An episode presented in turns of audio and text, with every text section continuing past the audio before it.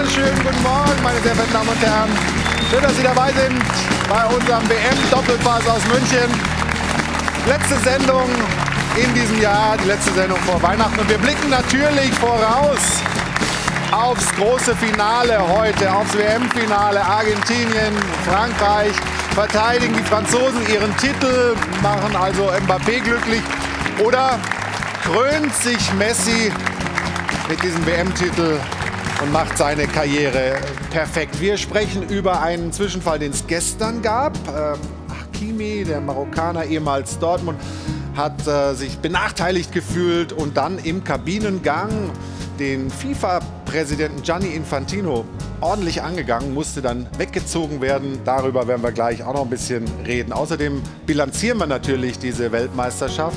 Was war gut, was war schlecht, sportlich, aber auch gesellschaftspolitisch. Und wir fragen uns natürlich, werden wir Gianni Infantino jetzt ewig als FIFA-Präsidenten haben? Er hat gesagt, ja, bis 31 könnte ich weitermachen, also bis 2031. Und er hat ja viele Dinge jetzt schon verkündet, zum Beispiel eine Club-WM 2025 mit 32 Mannschaften. Ohne das mit den Ligen abzusprechen, wird das nicht alles viel zu viel. Das besprechen wir hier in dieser Sendung heute beim Doppelpass. Und natürlich gucken wir auch auf den DFB, auf die Taskforce. Bernd Neuendorf hat ja gleich zwei eingerichtet. Die prominentere ist natürlich die mit den fünf Granten aus der Bundesliga. Ist diese Taskforce wirklich gut besetzt oder hätten wir da ein bisschen andere Personen vielleicht mitberufen sollen? Was wird mit der Nachfolge von Bierhoff? Darauf gucken wir auch heute in dieser Sendung. Und ich freue mich auf unsere Gäste hier. Der erste ist hoch dekoriert und zum ersten Mal hier bei uns im Doppelpass freue mich sehr auf den Mann, der das verkörpert hat früher, was uns heute fehlt, nämlich er war ein Außenverteidiger mit absoluter Weltklasse. Hier ist der Weltmeister von 1990. Hier ist Andreas Brehme. Guten Morgen.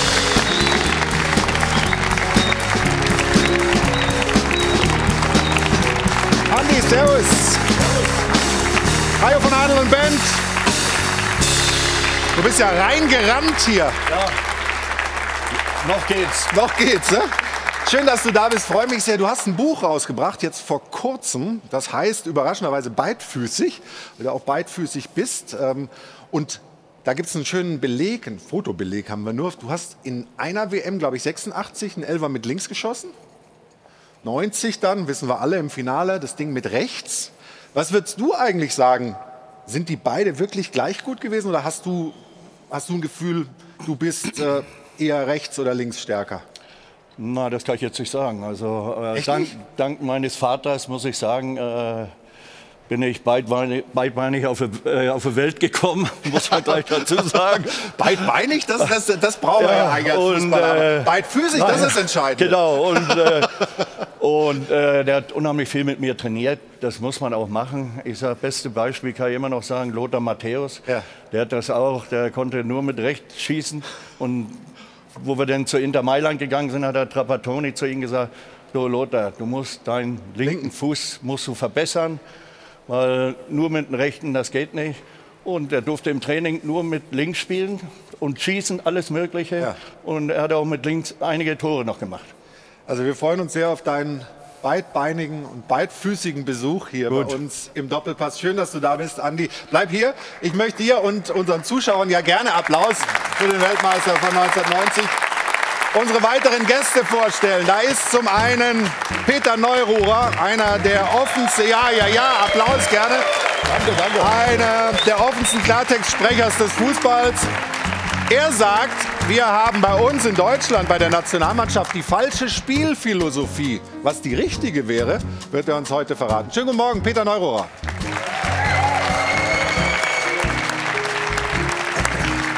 Er ist äh, Mitglied der Sport 1 Chefredaktion, vertritt heute den Chefredakteur. Pete Gottschalk wäre normalerweise hier gewesen, aber Flugchaos in Deutschland, er hat es nicht geschafft. Wir freuen uns sehr, dass Dirk Seemann hier ist, nämlich genauso meinungsstark wie Pitt. Er sagt, die Taskforce, die der DFB eingerichtet hat, die ist eigentlich nicht optimal besetzt. Warum er das so meint, erzählt er uns heute. Schönen guten Morgen, Dirk Seemann. Und obwohl unser nächster Gast einer anderen, einer jüngeren Generation angehört, sagt er, lass die doch erstmal machen mit ihrer Taskforce, bevor schon wieder dran rumkritisiert wird. Schön, dass du da bist. Schönen guten Morgen. Cedric Pick von Magenta Sport. Auf einen Gast warten wir noch, auf Alfred Draxler, der kommt gleich noch. Wir hier beim DOPA brauchen auf jeden Fall keine Taskforce. Denn wir haben ihn ja, unseren Stefan Effenberg.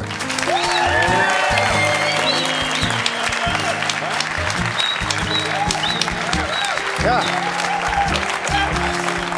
Wie gesagt, Alfred Draxler ist gerade gelandet, kommt gleich noch. Und Jana Wosnitzer ist beim Darts in London. Deswegen freue ich mich sehr, dass äh, wir eine tolle Vertretung haben. Sie ist zum ersten Mal hier bei uns. Herzlich willkommen, Lilly Engels. Morgen.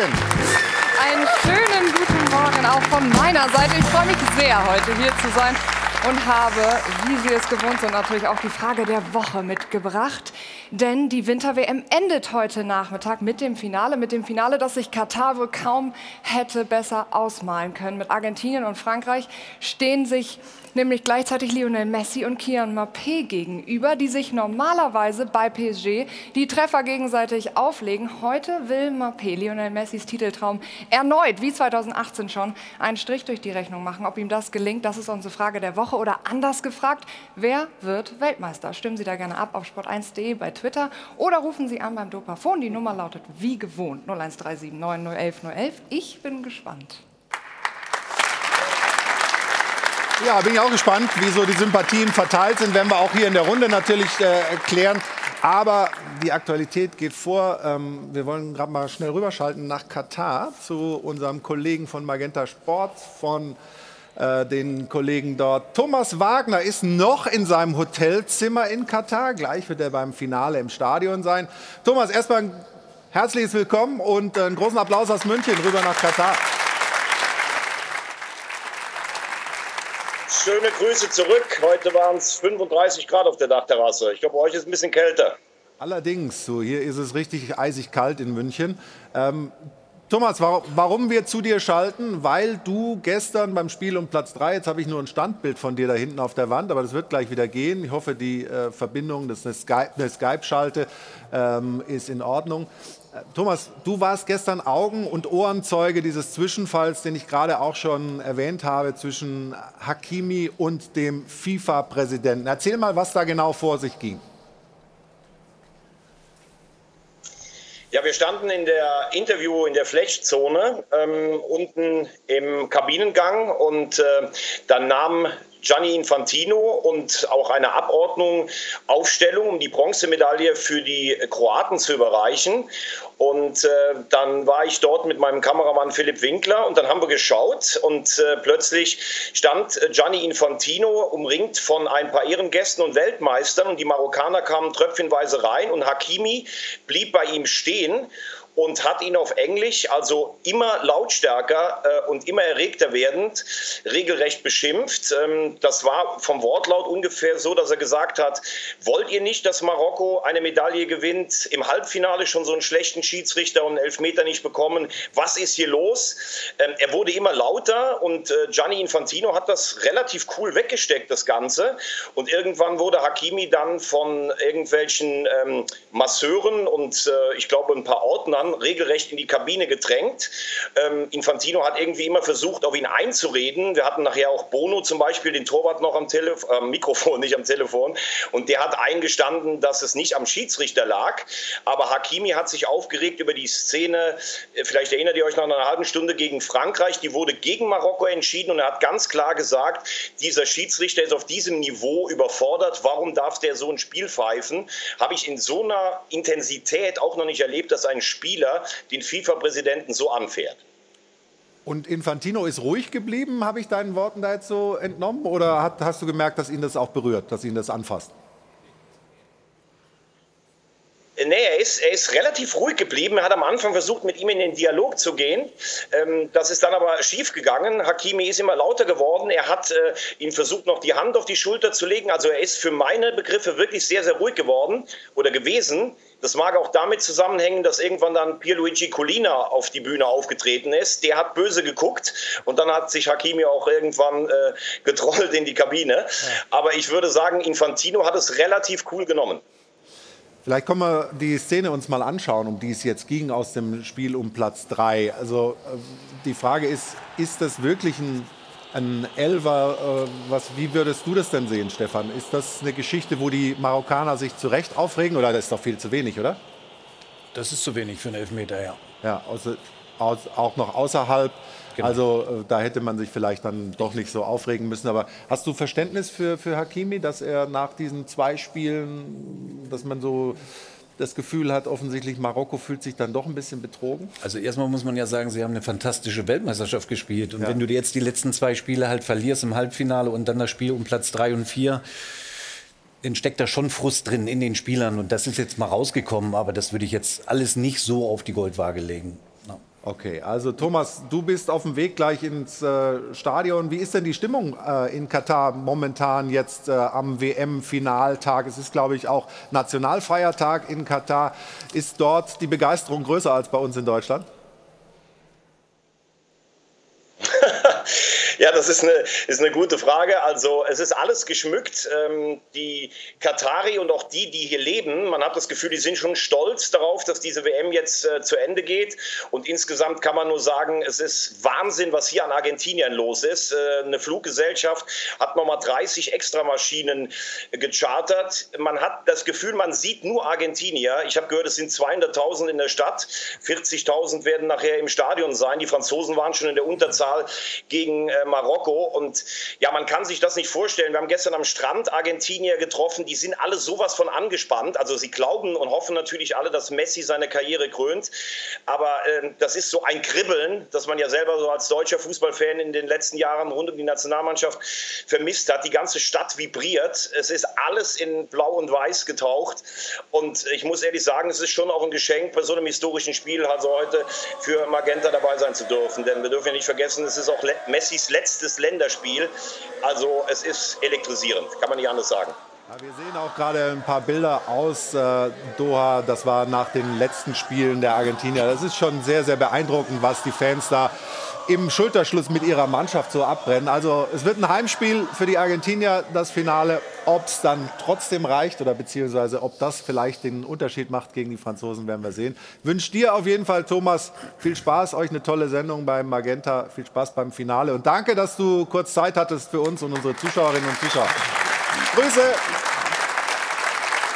Schöne, schöne Grüße in die Runde und wie man hier sagt, äh, Schokran. Also Dankeschön für die Einladung. Tschüss. Ciao. Und jetzt freue ich mich, dass Alfred Draxler mittlerweile da ist. Alfred, Servus. Grüß dich. Hallo. Schiffer. Morgen. Ja, das Übliche gerade, so ein bisschen Flugverspätung. Und ja, so und ich bin halt. schneller gelaufen als Andi in seinen besten Zeiten und habe es trotzdem nicht geschafft. Ja. da muss ein Konter kommen. Jetzt sag mal was. das, das muss ich erst mal sagen lassen. ja. Also wir sind gespannt, was das für ein Finale gibt heute. Äh, freuen uns sehr drauf. Für viele ist Frankreich der Favorit. Weiß nicht, wie ist denn bei euch so das Meinungsbild? Mal die, die, die, wer, wer, wer ist für Frankreich? Finger hoch. Nein, ich bin nicht für Frankreich. Aber, aber du glaubst, dass sie gewinnen? Ich halte natürlich für Messi und für Argentinien, aber ich glaube, dass Frankreich gewinnt. Ja, also wir schauen uns äh, das alles in Ruhe an, natürlich heute ab 16 Uhr. Aber vorher wollen wir die Franzosen auch noch mal ein bisschen würdigen. Ja klar, der Spielstil ist vielleicht nicht so, dass man total begeistert ist, aber sie sind eine Einheit. Vor allem dank eines Mannes, der selber als Spieler Weltmeister war und jetzt als Trainer zum zweiten Mal Weltmeister werden könnte. Didier Deschamps.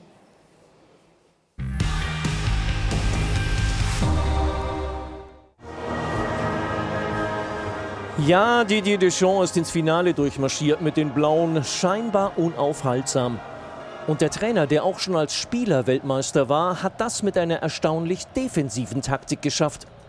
Die Franzosen dominieren die Gegner nicht, sie reißen nicht mit. Diesbezügliche Kritik aber perlt an Deschamps ab. Denn letztendlich ist erfolgreicher Fußball immer auch schöner Fußball. Und Deschamps Mannschaft ist extrem erfolgreich. Der 54-Jährige hat es geschafft, aus einer früher oft zerstrittenen Ansammlung starker Egos eine starke Gemeinschaft zu formen, in der keiner aus der Reihe tanzt. In der auch Superstars wie Kylian Mbappé keine Sonderrolle beanspruchen. Fünf Tore hat der Stürmer bei dieser WM bisher erzielt und im Halbfinale die Assists 3 und 4 beigesteuert. Natürlich ist Mbappé der Mann für die besonderen Momente. Dennoch fördert Deschamps streng und kompromisslos den Teamgedanken. Und weil seine Equipe Tricolore so unglaublich stabil, effektiv und zielstrebig ist, verleitet uns das zur Prognose, Frankreich wird den Titel erfolgreich verteidigen. Andi, ist für dich Frankreich die stärkste Mannschaft des Turniers? Die spielen guten Fußball und, und sonst äh, stehen sie nicht im Finale. Und äh, ich bin heute mal gespannt, weil ich bin Adidas-Mann und deswegen hoffe ich, dass Argentinien Weltmeister wird. Also du hast, das sind also ja. So rein wirtschaftliche Dinge, die du da Ja. Du siehst auf die Dinge. Gibt es jemanden, der vielleicht irgendwie ohne belastende Sponsorverträge neutral irgendwie was dazu sagt? Nicht hier. Da Ist Frankreich die beste Truppe oder haben dich die Argentinier dann im, Laufe des Turniers doch überzeugt? Also die beiden stehen von, schon verdient im Finale, das muss man sagen. Auf der Grund, äh, wie sie Fußball gespielt haben, ist schon richtig im Beitrag rübergekommen. Sehr defensiv, also die Argentinier genauso wie die Franzosen auch. Mbappé in seiner Lieblingsrolle über Außen, Griezmann wieder zurückgefunden zu seiner alten Stärke. Ähm, das wird ein hochspannendes, äh, spannendes, aber taktisch geprägtes Finale. Also wir dürften da heute kein Feuerwerk erwarten, sondern die werden abwarten auf den einen Fehler, den dann der eine oder andere dann macht. Bist du denn begeistert von der Art und Weise, wie sie spielen, oder ist dir das auch zu ja, taktisch geprägt, zu wenig Also irgendwie insgesamt, Zauber, insgesamt, Zauberei? insgesamt konnte ich kaum ein Spiel sehen, äh, bei dem ich sagen konnte, ich bin begeistert von dieser Spielanlage. Mhm. Vielleicht das gestrige, weil da zwei Mannschaften in An- und Abführung gegen irgendwas, um irgendwas gespielt haben, was nicht gerade bedeutend ist. Denn wen interessiert es in unserer Gesellschaft, wer Dritter wird? Hm. Äh, aber äh, ich bin begeistert von der taktischen Disziplin fast aller Mannschaften, fast aller Mannschaften, vor allen Dingen den, der Mannschaften, die jetzt im Finale sind. Die haben einzelne super Fußballer, spielen aber für die Mannschaft, wobei kleine Nuancen da sind. Irgendwo bei der Anlage der, der äh, äh, offensiv unglaublich starken Franzosen ist das Hauptaugenmerk auf Defensivarbeit ge- ausgerichtet. Jeder arbeitet mit gegen den Ball, vorne angefangen bis hinten. Das ist ein kleiner Unterschied zu Argentinien. Auch defensiv ausgerichtet, dann allerdings in der Vorwärtsbewegung auf Alvarez in der Endkonsequenz oder zwischendurch eben auf Messi ausgelegt. Der Messi, der absolute Nonplusultra-Weltklasse spielt, keine Frage, aber gegen den Ball eben nicht mitmacht. Und aufgrund dieser Tatsache, dass die Argentinier mit einem Defensiven weniger spielen, glaube ich auch, dass Frankreich heute Favorit ist. Aber nur deshalb. In einzelnen fußballischen Dingen haben wir bei dieser Weltmeisterschaft hier eigentlich nichts Revolutionäres und nichts Gutes gesehen. Früher konnte man sich ja mal darauf verlassen, dass die Franzosen sich dann irgendwie noch zerstreiten oder so, dass die Egos zu groß sind. So, jetzt sind sie aber eine Gruppe, ne? Ja, und äh, ich meine, ich bin begeistert von der taktischen Disziplin, kann auch nur ein Trainer sagen. äh, ich finde, dass das am Anfang enttäuschend war, aber ab dem Viertelfinale fand ich die Spiele gut und auch, ich sage mal, äh, von der Spielanlage. Ja. Und, äh, selten hat ein Finale, so wie heute, zwei so Superstars gegeneinander gestellt. Und ich glaube schon, dass entscheidend sein wird, wer von den beiden, ähm, wer von den beiden heute in der Lage ist, das Spiel zu entscheiden. Ich meine, du hast recht, äh, ähm, Messi geht gerne mal spazieren. Aber wenn er so ein Ding hinlegt wie gegen Kroatien, Kann dann. Ja, dann kann er das Spiel entscheiden. Also ich glaube, die beiden werden das Ding entscheiden. Lass uns mal bei den Franzosen bleiben. Ich meine, dieses, dieses Reservoir, aus dem die schöpfen können, ist ja Wahnsinn. Ne? Also die Qualität ist schon, schon beeindruckend. Äh, Man hat das Gefühl, dass sie ähm, mindestens zwei Elfs haben, die besser sind als eine deutsche Nationalmannschaft. Ja. Ähm, wenn man bedenkt, wer noch verletzungsbedingt nicht dabei ist, ähm, wer jetzt äh, im Vorfeld schon, schon raus war. Das wiederum hat aber vielleicht den Franzosen sogar geholfen, dass diese Extremcharaktere, die nicht immer pflegeleicht waren und ihre Historie haben, wie Pogba oder wie insbesondere Mal, da haben wir- Benzema, da haben wir dass die Aufstellung. dass die vielleicht sogar das Fehlen von denen, diesen Chorgeist der Franzosen Das sind die, äh, die in, nicht dabei in. Katar hingebracht hat. Ja? Und ich glaube, Deschamps ist es gelungen, in jedem Spiel sich extrem gut auf den Gegner einzustellen. Wenn er so spielt wie gegen Marokko, hat er, glaube ich, gegen Argentinien keine Chance. Wenn er denen das Spiel so überlässt, das ist der falsche Gegner. Das kannst du gegen Marokko machen, weil du in der Hoffnung, dass sie nicht die ganz großen Stürmer haben, denkst, dass sie vielleicht doch nicht bis zum Ende vorkamen. Sie haben uns ja alle überrascht in der zweiten Halbzeit, dass es ihnen dann doch noch gelungen ist. Aber der muss heute ganz anders spielen und ich glaube, das wird er tun, weil das ist die Stärke, diese Kontinuität der Franzosen, bei jedem Spiel anders reinzugehen. Das kann man sogar als mittelmäßiger äh, Taktikkenner wie ich erkennen. Ach so, ich dachte, du zeigst auf Peter und du sagst mittelmäßig. Hast du gesehen, wie ich die Kurve bekommen ja, habe, oder? aber War gerade schwer, war aber schwer. Gerade noch Peter wollte schon ansetzen, das stand schon im. Ja, ja. Genau. Cedric, die, die Franzosen, was machen die so viel besser offensichtlich als, als wir in Deutschland gerade? Weil die, wenn die jetzt den Titel verteidigen, das ist ja durchaus möglich, das erste Mal seit 60 Jahren, 58, 62 haben sie Brasilianer mal geschafft, ähm, dann sind die ja outstanding. Also was ist da, was ist da so viel besser? Ja, die machen vieles grundlegend anders. Das geht ja schon bei der Jugendarbeit los. Wir kennen alle Clairefontaine, dieses Trainingszentrum, wo ganz klar die Philosophie herrscht, die Besten trainieren mit den Besten und das regelmäßig, um sich gegenseitig dann nochmal so ein Stück weit hoch zu pushen. Ja.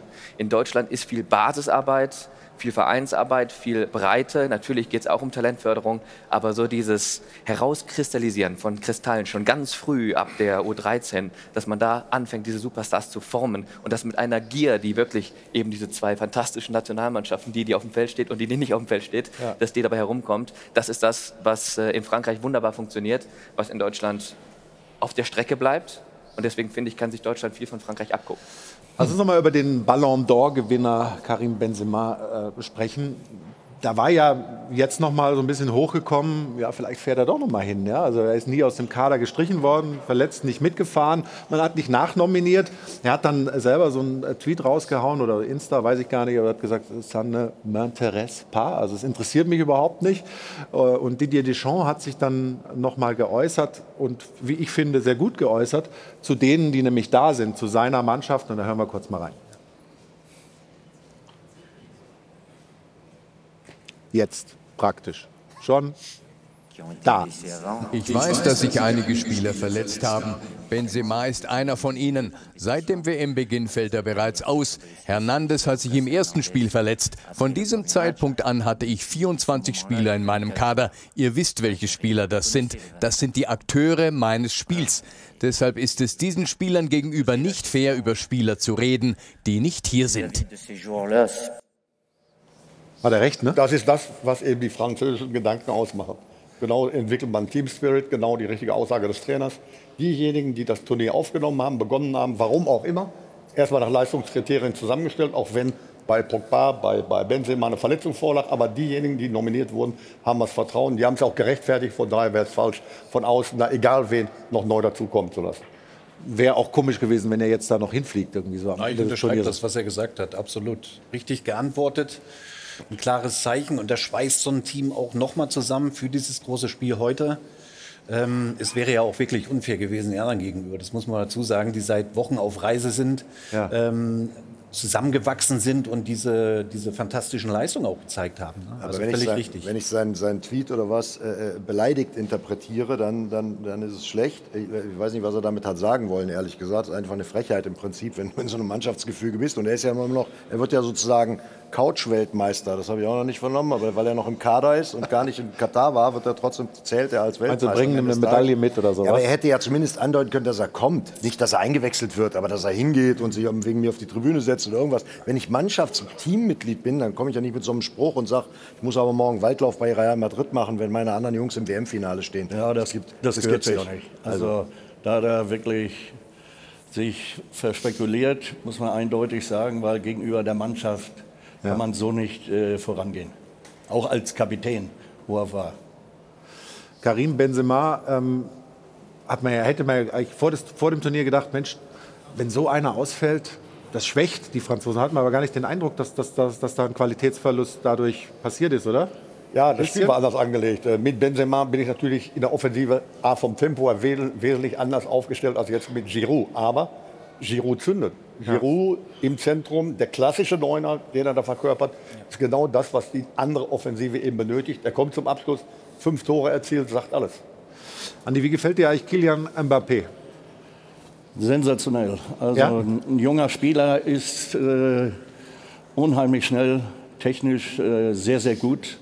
Und man sieht das ja auch an dem Turnier, äh, dass er als junger Spieler auch immer noch äh, eine Mannschaft mitreißen kann. Ist er denn ja. schon so auf dem höchsten Level? Also ist er so ein Superstar wie, wie Messi, Ronaldo?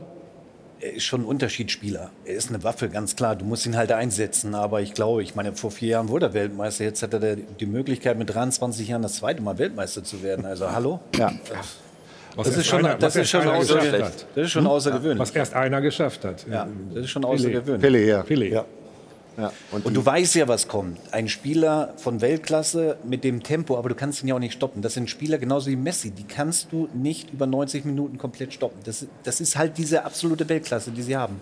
Aber dann in, in, dieser exzeptionellen Situation, in der der Junge schon aufgewachsen ist, der ist schon mit 14 irgendwie von Sidan zum Training gefahren worden nach Madrid, damit sie ihn holen. Dann hat der französische Präsident gebeten, dass er doch bitte in Paris bleibt. Der, der, ist ja schon durchgedreht aufgewachsen. Und dann benimmst du dich aber in einer Mannschaft so, dass du offensichtlich von allen Mannschaftskollegen respektiert wirst, angenommen wirst und äh, sogar den Geist mit nach vorne treibst. Das finde ich schon also charakterlich eine gigantische Entwicklung, neben dem, dass er fußballerisch äh, natürlich eine Augenweide ist. Ich, ich, glaube, der wesentliche Schritt und der, der, der größte Schritt, der entscheidende Schritt in der Gesamtentwicklung wir reden über einen 23-Jährigen, war ja. der Wechsel von Mon Monaco nach Saint-Germain. Diesen Schritt zu machen in, dem jungen, in jungen Jahren und dann plötzlich sofort zum Stammspieler A zu reifen und dann zum Leistungsträger zu reifen, den gibt es, glaube ich, vergleichbar, selbst ja, vielleicht mit Messi in der Anfangsphase, als er 19 war und die ersten Schritte gemacht hat. Aber ansonsten wüsste ich da keinen Vergleich als Offensivspieler. Im Defensivbereich gibt es was anderes.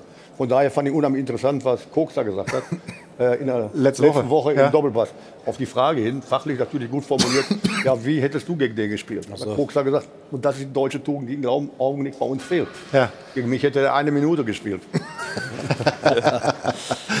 Jürgen Kohler letzte Woche, ja, ja sehr, sehr, sehr, aber sehr. hat vollkommen recht. Er ist nicht auszuschalten. Genauso wie Maradona nicht auszuschalten war in der Zeit, von der wir da sprechen, so ist MAP und, und Messi nicht auszuschalten. Andi, du hast ja auch diese ganz großen Spiele gespielt, auch dann Verantwortung übernommen. Wie, wie, wie, wie, machen, wie macht man das so als so junger Mensch, äh, da so cool zu bleiben und, und, und, und sich nicht von dieser ganzen Erwartungshaltung, von, dieser, von diesem weltweiten Hype erdrücken zu lassen? Also ich habe ein gutes, also ein super Verhältnis auch zum äh, Didier Deschamps. Ja. Und äh, ich habe letzte Woche auch mit ihm te äh, telefoniert und da hat er auch gesagt, das ist ein Spieler, der ist nicht, der ist nicht verrückt, sondern jedes Training haut er sich zu 100 Prozent rein. Und so, muss das, und so muss das auch sein. Wenn du äh, auch Vorbild sein willst und äh, willst auch Vorbild für die, wie schon gesagt, für die kleineren äh, Spieler, und das muss der wirklich perfekt äh, rüberbringen. Er ist sehr beliebt in der französischen Mannschaft.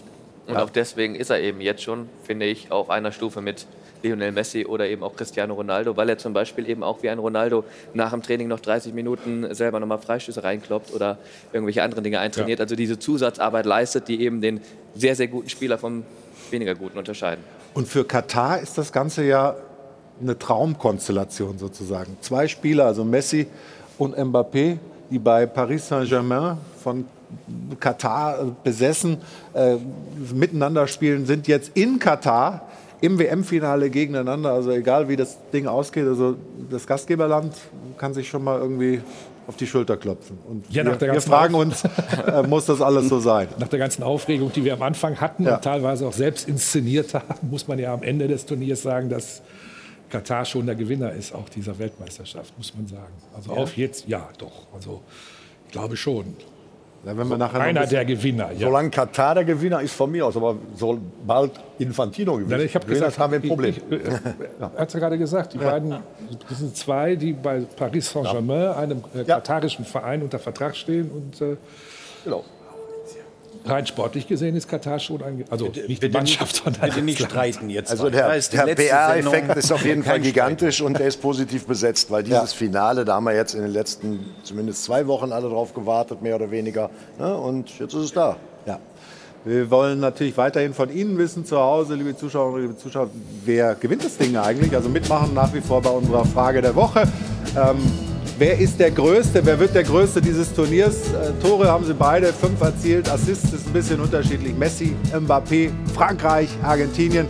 Wir werden gleich äh, das Ganze noch ein bisschen vertiefen und auch vor allem über Lionel Messi sprechen.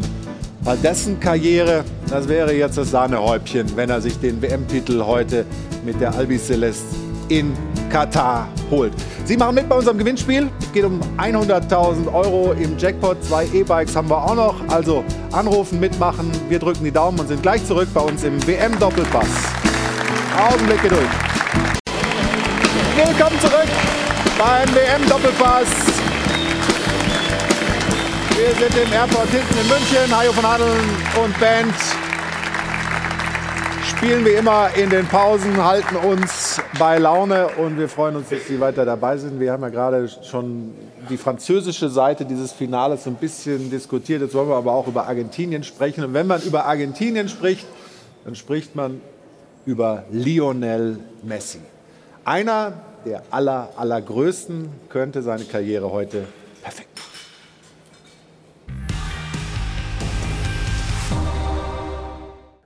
Noch ein Sieg und Lionel Messi steht auf einer Stufe mit Ikone Diego Maradona, jedenfalls in Argentinien.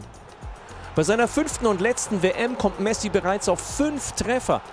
Bedeutsam ist dabei, dass er in jedem der bisherigen drei K.O.-Spiele ein wichtiges Tor erzielt hat. Und wer dieses unglaubliche Kunstwerk an Torvorbereitung im Halbfinale gegen Kroatien gesehen hat, der kann nicht abstreiten, dass hier ein absolutes Fußballgenie am Werk ist. Ein Genie, das in seiner eigenen Liga spielt. Doch was gehört noch dazu, um als allerbester auf diesem Planeten zu gelten? Etwa tadelloses Verhalten? Immer und überall als Vorbild zu taugen? Das ist Messi ebenso wenig gelungen wie Maradona. Aber wie sein ewiger Schatten ist Messi zu einem echten Anführer gereift, hat als 35-Jähriger den Höhepunkt seines Schaffens erreicht. Ein Sieg fehlt dem siebenmaligen Weltfußballer noch. Aber was ist dann? Interessante Frage. Wird Messi als Weltmeister der größte aller Zeiten? Stefan.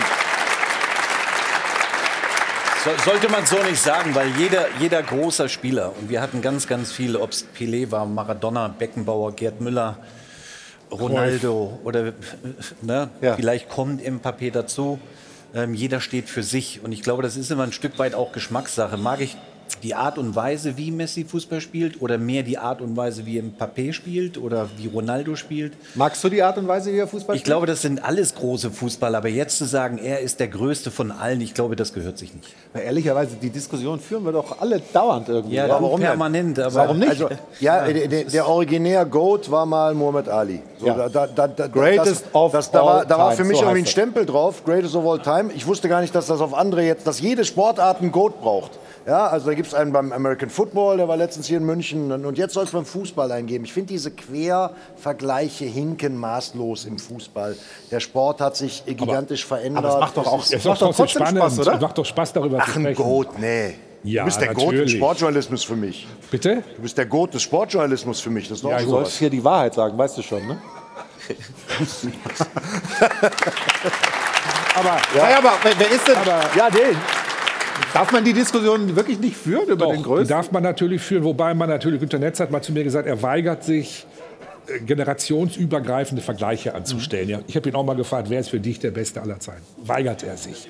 Was ich auch richtig finde. Und trotzdem ist es eine schöne Spielerei. Ja. Da muss man natürlich aber auch, äh, ich sag mal, mit, mit berücksichtigen, nicht nur jetzt, wie viele Tore er gemacht hat oder wie, wie Messi jetzt welche Vorlagen, auch die Persönlichkeit spielt da natürlich eine Rolle. Hat ja eine ganze Epoche geprägt, ganz alleine. Also irgendwie wird ja Pelé immer als der Beste aller Zeiten bezeichnet, obwohl wir den alle eigentlich nicht vom Fußballspielen sehen. Und trotzdem sagen wir alle, das ist der größte aller Zeiten gewesen. Ich weiß es nicht. Aber es ist schon spannend, darüber zu sprechen. Ja, Bist du eigentlich jünger als ich? ich weiß nicht. Kann Du ich mir siehst nicht älter vorstellen. aus auf jeden ich Fall. du siehst älter aus, wollte ich gerade sagen, aber ich habe Pelé glücklicherweise noch gesehen. Ja. Aber im Prinzip gebe ich Stefan recht äh, mit dem, was er sagt. Man muss es differenzierter sehen. Alle für sich sind super Fußballer, gar keine Frage. Aber differenzierter sehen dahingehend, ist ein Riesenunterschied, ob ich ein Weltklasse-Torhüter bin oder ein Weltklasse-Offensivspieler. Die Differenzierung wird nicht vorgenommen. Man spricht von den besten Fußballern. Das einmal. Zum anderen äh, halte ich durchaus für, für normal, sich darüber Gedanken zu machen. Das hat auch oftmals auch mit eigenen Spielvorstellungen zu tun. Der größte Techniker ist für mich immer höher angesiedelt als der größte Klopper, weil ich selber ein Klopper war. Ja? Das losgelöst davon. Aber letztendlich, in der Endgültigkeit, ist im Fußball leider so, neben der Qualität, die sie alle haben, geht es darum, welche Titel sie geholt haben. Ohne Titel bin ich nicht derjenige, den der andere mich sehen möchte. So, und von daher sage ich, dass äh, Messi zu den Größten aller Zeiten gehört. Auf der gleichen Stufe er war erst dann ist, von den gerade genannten, Pelé, von Franz Beckenbauer und so weiter und so weiter, Deschamps, wenn er den Weltmeistertitel erreicht. Dann gehört er mit Sicherheit zu den allergrößten aller Zeiten.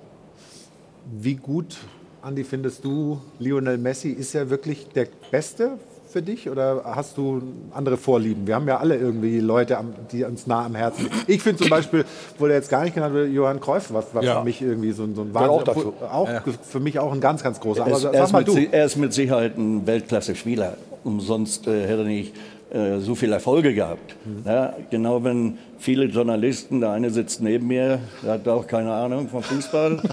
ja. Aber er ist alt geworden. Und weißt du, wenn auch die Journalisten einen anrufen und sagen, ja, stell mal eine Weltauswahl zusammen.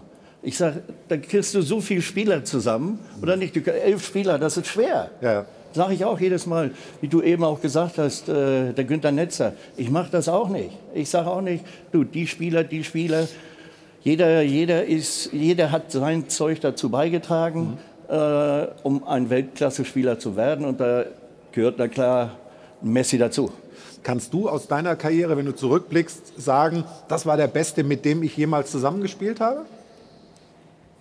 Oder ist das auch schon unfair oder schwierig? Ist auch schon schwierig. Also äh, Lothar Matthäus war schon ein super Spieler, hat das äh, nicht nur bei Bayern, auch in Gladbach äh, gezeigt, auch bei Inter Mailand. Und er war schon, hat alles mitgebracht und hat man ja auch bei der Weltmeisterschaft 1990 gesehen. Also, Lionel Messi, ob er der größte aller Zeiten ist, dahingestellt. Auf jeden Fall ein fantastischer Fußballer, dem es, glaube ich, viele einfach gönnen würden, dass er jetzt sich diesen WM-Titel mal holt. Und vor allem ein Mann, der ein ganzes Land verzaubert hat. Wir haben ja gerade von Thomas Wagner gehört, wie viele Fans nach Katar gereist sind. Aber was in Argentinien los ist, in Buenos Aires, aber auch in Rosario, in seiner Heimatstadt, ist unglaublich. Und Lilly hat die entsprechenden Infos und Bilder dazu. Ja, in Argentinien wirkt es nämlich tatsächlich so, als wäre er schon auch ohne Titel der Größte. Unfassbare Szenen spielen sich dort ab, wie zum Beispiel hier in Buenos Aires. Wenn es losgeht, wir laden, jawohl, hier. Ich würde sagen, zu diesem Video muss man nicht mehr so viel sagen. Und der Sound ist nicht da. Schauen wir, ob wir den kriegen. Jetzt müsste er da sein. Der Sound, den braucht man natürlich, denn solche gefüllten Plätze hat man schon häufiger gesehen, aber mit diesem Messi, Messi ist es einfach unglaublich. Ich zeige es noch einmal mit Sound von Anfang. Der Sound, jetzt ist er da.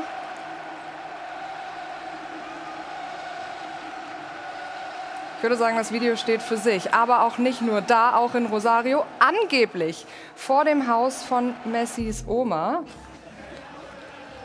Prüfen konnten wir das jetzt leider nicht, aber ähm, wir nehmen das mal so hin. Ich meine, vor welchem Haus sollen die da sonst stehen? Der Hype ist auf jeden Fall da, würde ich sagen. Und auch die Kleinen sind begeistert, wie man hier sehen kann. Der Kleine, der seine Dance Moves da im Messi-Trikot auspackt. Ich finde es genial und ich meine, wenn man das so sieht, dann wünscht man sich doch eigentlich, dass Argentinien heute Abend wieder gewinnt, damit der Kleine wieder so tanzen kann, oder nicht? Das wäre schön. Also tolle Bilder. Danke dir, Lilly. Alfred, schon beeindruckend, was da los ist. Ne? Ja, aber wer, wer in Argentinien schon mal Fußball gesehen hat, der weiß, dass das eigentlich, äh, ich sag Normal mal, fast ne? normal ist Ja. und ein Finale vor allen Dingen drin steht. Also man muss ja auch eins feststellen, ich habe letzte Woche nicht mit Didier Deschamps telefoniert, sondern mit einem argentinischen Freund und der hat mir eben erzählt, dass die in Argentinien selbst die Liebe zu Diego Maradona immer noch größer ist als die zu Messi. Und das liegt einfach daran, dass Maradona oder Messi hat ja nie ein Ligaspiel in Argentinien bestritten. Der ist ja schon mit 14 Jahren oder mit 13 nach Barcelona gegangen. Messi hat, war dreimal Fußballer des Jahres, ist argentinischer Meister geworden dort. Und da lagen sie ihn schon mit 21 Jahren, das ganze Land lag ihm schon zu Füßen. Also Maradona wird immer noch mehr verehrt als Messi. Aber wenn jetzt Messi heute, ich sag mal noch dazu, wer das entscheidet, das WM-Finale gewinnt, dann sind die beiden sicherlich auf einer Stufe. Ich glaube, Messi hat, ähm, äh, gibt im Moment Argentinien, diesem so arg gebeuteten Land, diese Hoffnung jetzt, die so eine WM auslösen kann. Und das muss man sehen. Dieses, äh, die sind jetzt seit Jahren in einer wirtschaftlich übelsten Lage. Es, es schlingert äh, gen Abgrund alltäglich mit äh, Zahlen von Inflation und sonstigen Wirtschaftsdaten, ähm, die einfach dazu führen, dass er natürlich nochmal überhöht wird, weil er jetzt gesehen wird als der, der ihnen diese Hoffnung gibt. Dann haben sie natürlich obendrein Sommer da unten. Ja, es macht alles mehr Spaß draußen. Ja, ja, wir, wir, wir, als wir ärgern Zeiten. uns, dass wir hier eine Winter-WM haben, aber die Südhalbkugel ist die jetzt sind endlich da mal dieser, ich weiß jetzt gar nicht, dass diese große äh, zwölfspurige Hauptstraße da in Buenos Aires, glaube ich, bei den ersten Bildern gewesen, die, die man kennt, wenn man da mal war. Und ähm, das ist, das ist, glaube ich, dieser Spirit, den der Argentinien jetzt so trägt. Und, und das geht, glaube ich, auch in die Mannschaft rein, weil die wissen schon, äh, wie sie dort im Moment für ihr Land äh, auftreten müssen und was das bedeutet. Aber es war für Menschen. bei Messi immer eine Art Fernbeziehung. Sie haben ihn halt auch bei den, äh, glaube sieben Wahlen zum Ballon d'Or haben sie ihn ja auch immer nur im Fernsehen gesehen. Er ist ja da nur bei der Nationalmannschaft aufgetreten und da hat er einmal die Copa America gewonnen. Ja, und da muss bei, bei Maradona ist es ja auch so ein bisschen, mit dem konnte man auch mitleiden, weil der Ja. natürlich diese Totalabstürze hatte und so Ja. weiter auch. Also das ist natürlich einfach, also das, das ist ja auch was. Das ist Ja, nicht nur das, was auf dem Platz ist, sondern eben auch so ein bisschen die Persönlichkeit spielt ja auch mit, ne? Ist ja fast schon allglatt Messi. Also Maradona gegenübergestellt, ja. Aber ist natürlich vor allem auch den Fans äh, zu gönnen, dass Argentinien da was zieht heute, weil zu zigtausenden hingereist. Es gab ja noch nicht mal Direktflüge von Argentinien nach Katar. Wir haben da alles in Kauf genommen, zum Teil ihre Häuser gefändet, um irgendwie mit dabei zu sein. Das ist ja unfassbar. Und auch deswegen ist natürlich irgendwie die Emotionalität schon ein Stück weit Richtung Argentinien. Und den Fans ist es Ja. definitiv zu gönnen, glaub, dass Messi denen das große Geschenk macht heute. Gegenüber Maradona ist sogar Effe allglatt. Ja? Meinst du, ja? Also ich glaube, der steht im Sinne von, von, von, von nicht allglatt sein über allen in seiner Karriere. Aber ähm, das Erfreuliche ist, glaube ich, für ihn, dass er das erste Mal schon verletzungsfrei in so ein Turnier gegangen ist. Ja, also der, der kann auch mal das Ding richtig durchspielen. Ich habe ihn immer in Erinnerung, dass der irgendwas hatte, dann, dann war er wieder zwei Spiele nicht fit, dann ist er schon äh, verletzt angereist und so. Der, der hatte da auch immer Pech. Vielleicht mal jetzt das Glück, dass so ein Turnier mitten in der Saison stattfindet und nicht nachdem der schon 88 Mal für Barcelona gespielt hat. Da müssen wir nicht drauf eingehen eigentlich, ne, was der Dirk da zu dir gesagt hat. Was hat er gesagt? Ja, weiß ich auch nicht. Ich hatte ja auch Ton, Geht hier Ton rein. Äh, Aber was gibt Lionel Messi dieser argentinischen Mannschaft noch? Am Anfang des Turniers haben viele gesagt, der geht eigentlich 80 Minuten spazieren und dann macht er trotzdem wieder gut. Jetzt ist er aber äh, vor allem bei den, bei den K.O.-Spielen äh, doch richtig marschiert auch irgendwie. Also was, was gibt er? Der ist 35 Jahre alt, also ist jetzt nicht mehr taufrisch als Fußballer. Nein, er hat schon seine extremen Freiheiten, überhaupt keine Frage. Aber es lastet natürlich auch ein enormer Druck auf seinen Schultern heute in die- diesem Spiel. Ja? Wenn ich das jetzt vergleiche mit der französischen Nationalmannschaft, wenn du die Offensive mal siehst mit Giroud, äh, Dembélé, äh, Griezmann, Mbappé, das ist schon besser verteilt und dementsprechend auch eine höhere Qualität in meinen Augen. Bei Argentinien ist es wirklich so, alle gucken auf Messi und Messi muss, sonst werden wir nicht gewinnen. Und ich glaube, da wird heute der Unterschied sein, dass Frankreich eben mehr Waffen hat im Offensivspiel äh, als Argentinien. Und was man natürlich auch dazu sagen muss, ist, dass äh, Messi noch mal ein Stück freier, wie ich finde, agieren kann äh, bei dieser WM, weil mit äh, Rodrigo de Paul jemand hinter ihm arbeitet, der ihm ja komplett den Rücken frei hält. Also Ja. das ist ja Wahnsinn. Bei Atletico Madrid in den letzten Wochen, Monaten so ein Stück weit untergetaucht, hatte man nicht so richtig auf dem Schirm. Ich weiß nicht, wie es euch geht. Spielt eine überragende Weltmeisterschaft, auch ein unfassbar wichtiger Faktor. Und da gibt es ja heute auch die Gegenüberstellung de Paul Griezmann. Ja. Und das wird eben auch ein Schlüssel sein, wer das Finale zieht. Andi, hast du mit jemand äh, aus dem argentinischen Umfeld te telefoniert? Nein. Aber darf ich dir trotzdem eine Frage stellen? Ich, ich, ich könnte jemanden anrufen, Goicochea, dein Torwart. Oh. Die Nummer, die habe ich. Ja? Habt ihr, äh, habt ihr einen guten, guten Draht? Ich meine, das ist ja der, dem du den, den, den Elfer da um die Ohren gehauen hast. Der hatte die Ecke, aber der hatte trotzdem keine Chance 1990 dann, dieses Ding Das stimmt, ich habe einen sehr, sehr guten Draht zu ihm, weil der arbeitet auch für das. Äh Sind wir jetzt wieder bei Adidas? Nein, nein. Komm jetzt zum Rasenvermarkter. Was machst du eigentlich sonst Der, noch? der arbeitet ja auch fürs Fernsehen. Okay. Und der ist wirklich, muss ich sagen, sehr, sehr beliebt. Und ja, Aber trägt, trägt Messi die Last dieser, dieser, dieses möglichen Erfolges alleine auf seinen Schultern und ist das bei Fran- Frankreich vielleicht ein bisschen gleichmäßiger verteilt? Also anschließend an das, was Das- Stefan gesagt hat? Ich glaube, da gebe ich Stefan auch recht, äh, dass die Franzosen, die sind da wirklich kompakter aufgestellt und alles lastet nur auf Messi und das geht nicht. Er hat das bis jetzt hervorragend rübergebracht oder auch gemacht und jetzt wird man heute Abend mal schauen müssen. Also wir sind echt gespannt. Aber ich, ja? ich muss Sorry. ihm jetzt mal eine Frage stellen, weil mir oder mich haben ganz viele Leute angesprochen. Nochmal zurück zu dem WM-Finale 1990, ne, bei dem Elfmeter. Also ich weiß nicht, ob ihr das alle auf dem Schirm habt, aber du bist ja gerade angelaufen. Mhm. Normalerweise Rechtsfuß läuft ja eher so an, Linksfuß andere Hat ja beide. Ja, ja. Wusstest du vorher, mit welchem Fuß du schießt oder nicht? Ja, ja, klar. Weil wenn du den Anlauf auf dem Schirm hast, als Torwart weißt du nicht, du stehst da und wieso läuft der so an? Schießt er jetzt so? Also das wusstest du vorher mit rechts? Ja. Der Andi ist angelaufen, als wenn er beidfüßig schießen würde. Ja, so. Na, der, hat beim, An- der hat beim Anlauf noch eine Münze geworfen. Also, äh, Nein, da muss man sich nur äh, drauf, äh, hundertprozentig drauf konzentrieren. Und äh, man darf nicht beim Anlauf, darf man auch nicht überlegen, was, wo haust du ihn jetzt hin. Das muss vorher klipp und klar äh, feststehen. Und so war es auch. Man muss sich nur auf den Schuss konzentrieren. Ja, aber normalerweise die Torhüter wissen ja auch, da kommt der Schütze, ne, so läuft er an, in der Regel schießt er in die Ecke. 86 hast du mit links geschossen, 90 mit rechts, Goiko steht im Tor und dann läuft er gerade an. Da los? Also das war absolute Weltklasse, absolute Weltklasse. Du wusstest sofort, das Ding geht rein, ne, oder? Ja, du läufst ja schon dementsprechend an. Also erstmal, äh, also ich fühlte mich sicher. Ja. Und deswegen habe ich auch immer einen Lothar Matthäus immer verteidigt auf jeder Veranstaltung, weil die immer gesagt haben, ja, der hat Angst gehabt oder sonst was. Nein, er hat nur im Sinne für die Mannschaft gehandelt.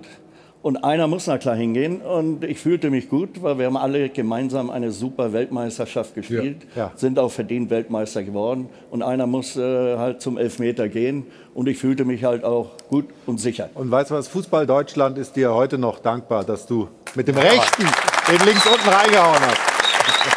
Danke. Aber das war 1990, jetzt haben wir 2022. Wer wird heute das WM-Finale gewinnen? Wir wissen es alle nicht, aber wir haben Sie trotzdem gefragt, was Ihre Meinung ist zu Hause. Und Lilly hat die Ergebnisse. Die Sport 1 User zu Hause mussten sich zum Glück nicht für den rechten oder linken Fuß entscheiden, sondern nur, in Anführungszeichen, für Argentinien oder Frankreich. Und da hat Argentinien mit 53 Prozent ganz knapp die Nase vorn. Aber mich interessiert natürlich auch, was Sie zu Hause am Dopafon zu sagen hatten und auf wen Sie setzen. Frankreich wird Weltmeister, denn sie haben die bessere Mannschaft und sie werden heute Mittag Lionel Messi aus dem Spiel nehmen und somit ist Argentinien erledigt. Weltmeister wird Frankreich, aber speziell wegen Griezmann. Mein Herz sagt ganz klar Argentinien, die müssen das machen heute Abend, allein schon wegen Messi, der wahrscheinlich sein letztes Spiel bestreiten wird. Weltmeister wird Frankreich, weil sie von der Spielanlage und von der Mannschaft selber besser besetzt sind. Ich hoffe und glaube, dass Frankreich Weltmeister wird, weil Frankreich eigentlich ein harmonisches Team ist, wo einer für die anderen läuft. Und ich glaube auch, dass es heute ein oder zwei rote Karten gibt gegen Argentinien, weil wenn es nicht läuft, werden sie leider unfair. Darum, viva la France. Vive la France! Ja, schauen wir mal, ob das dann auch so ausgeht, wie das der letzte Herr äh, gerade prognostiziert hat. Wir machen gleich weiter hier ähm, und zwar mit folgendem Thema: Die DFB Task Force. Bernd Neuendorf, der Präsident, hat gesagt: Ja, also jetzt müssen wir erstmal ja, Expertise dazu holen, um den Job von Oliver Bierhoff, der frei geworden ist, auch adäquat zu besetzen. Ist diese Taskforce gut besetzt oder nicht? Darüber streiten wir gleich hier in der Runde beim Doppelpass. Nach einer kurzen Pause sind wir wieder zurück. Hier im Airport Hilton in München. Drücke Ihnen die Daumen beim Gewinnspiel und gleich melden wir uns wieder. Bis dahin.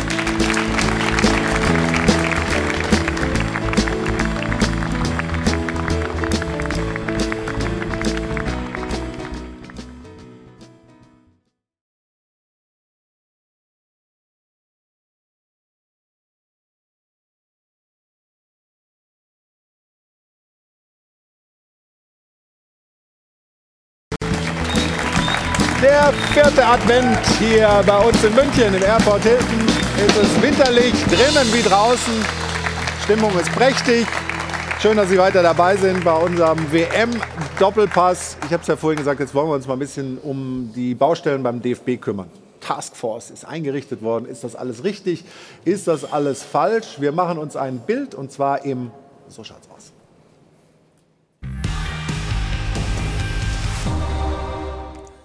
Wie sagte doch Willy Lemke kürzlich so schön?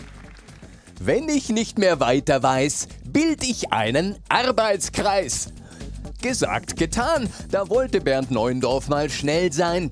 Die Besetzung der neuen Taskforce ist zwar ein bisschen oldschool, doch wer befürchtet hat, hier könnte es sich nur um eine Gruppe alter weißer Männer handeln, mitnichten falsch gedacht. Denn Oliver Minzlaff ist schließlich erst 47.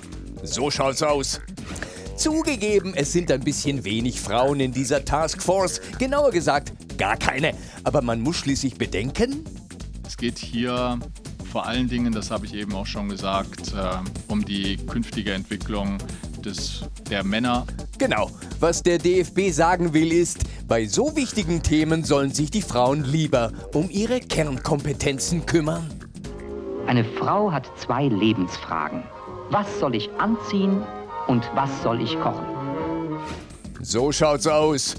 Im Prinzip findet Bernd ja Frauen beim DFB eigentlich super.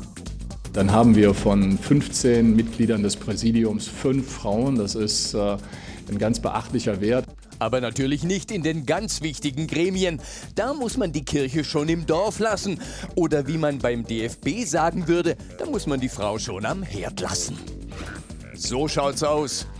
Die Taskforce besteht ohne Zweifel aus lauter gestandenen Fußballexperten und aus Leuten, die man beim DFB natürlich lieber für als gegen sich hat, wie Nationaltorhüterin Almut Schuld zu Recht vermutet. Und deswegen sitzen die da in diesem Gremium. In der Taskforce bleiben Kritiker stumm. Das, lieber Bernd, ist gar nicht dumm. So schaut's aus. Beim DFB soll demnächst übrigens noch ein zweiter Arbeitskreis tätig werden. Er wird die Machtfülle des früheren DFB-Direktors unter die Lupe nehmen. Wir werden uns den gesamten Geschäftsbereich, den Oliver Bierhoff bisher zu verantworten hatte, genau anschauen. Diesen Supercheckern gehören übrigens, oh Wunder, auch zwei Frauen an. Wir wollen uns in dieser gerade genannten Arbeitsgruppe DFB-internen Arbeitsgruppe darüber unterhalten, ob diese Strukturen stimmig sind. Das muss man sich auf der Zunge zergehen lassen, während die Taskforce, wir nennen sie mal Gruppe Aki, die sich schon längst getroffen hat, bereits den Nachfolger von Oliver Bierhoff sucht, entwirft der andere Arbeitskreis, wir nennen ihn mal Gruppe Fipsi, der bis jetzt noch gar nicht zusammengetreten ist, irgendwann mal gemütlich das Jobprofil. Lieber Bernd Neuendorf, das ist genau unser Humor. Ich äh, bin ein großer Anhänger, wie gesagt, von klaren Verfahren. So schaut's aus.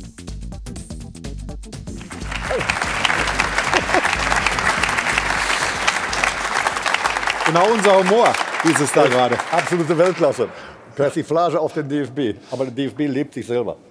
Hier sind viele Fragen äh, gestellt worden, aber schon eine ganze Menge Antworten gegeben. Wer steht wofür? Ja. Wir haben hier eine Taskforce gebildet, also eine, eine, eine Gruppe, die irgendwas leisten soll.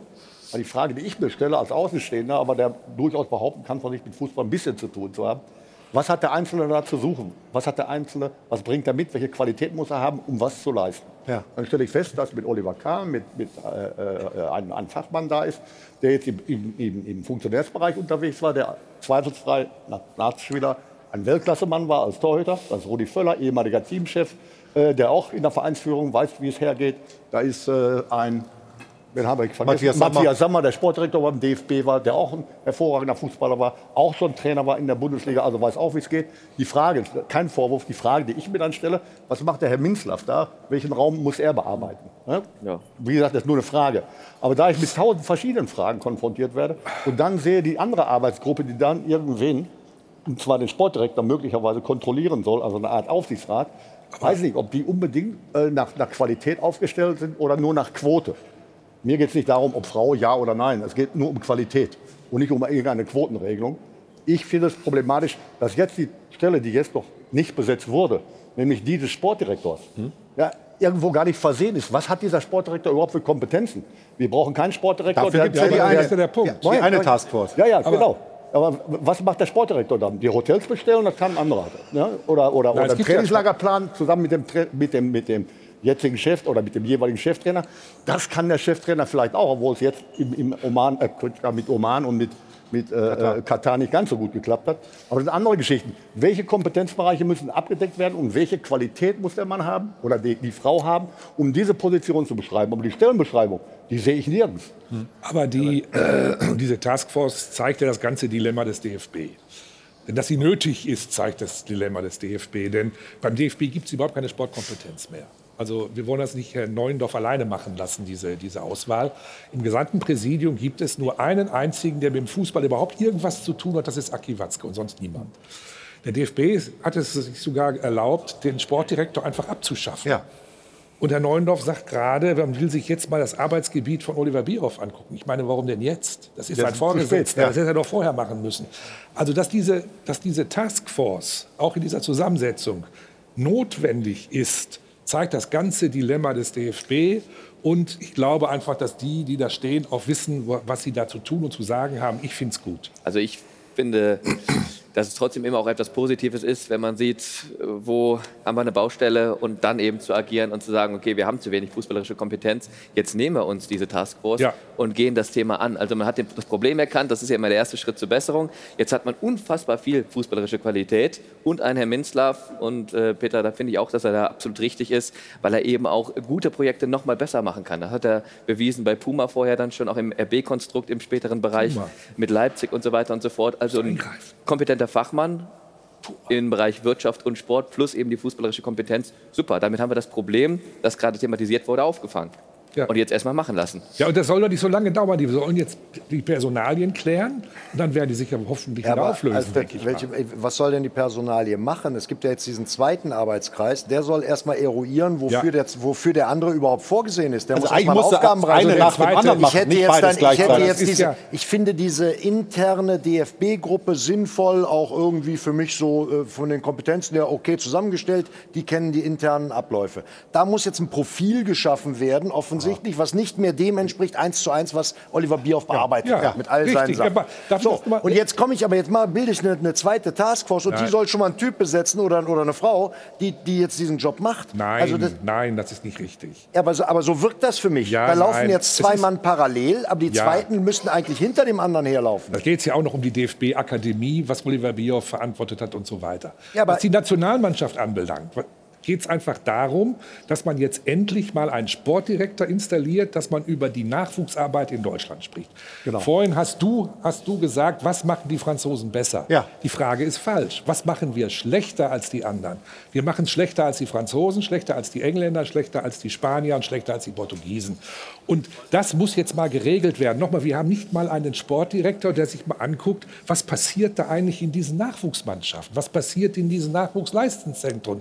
Wie kriegen wir einen Mittelstürmer jetzt nach? Wir reden über, seit Jahren, wir haben keinen Mittelstürmer. Wie kriegen wir den? Und da muss jetzt jemand gefunden werden, der das macht.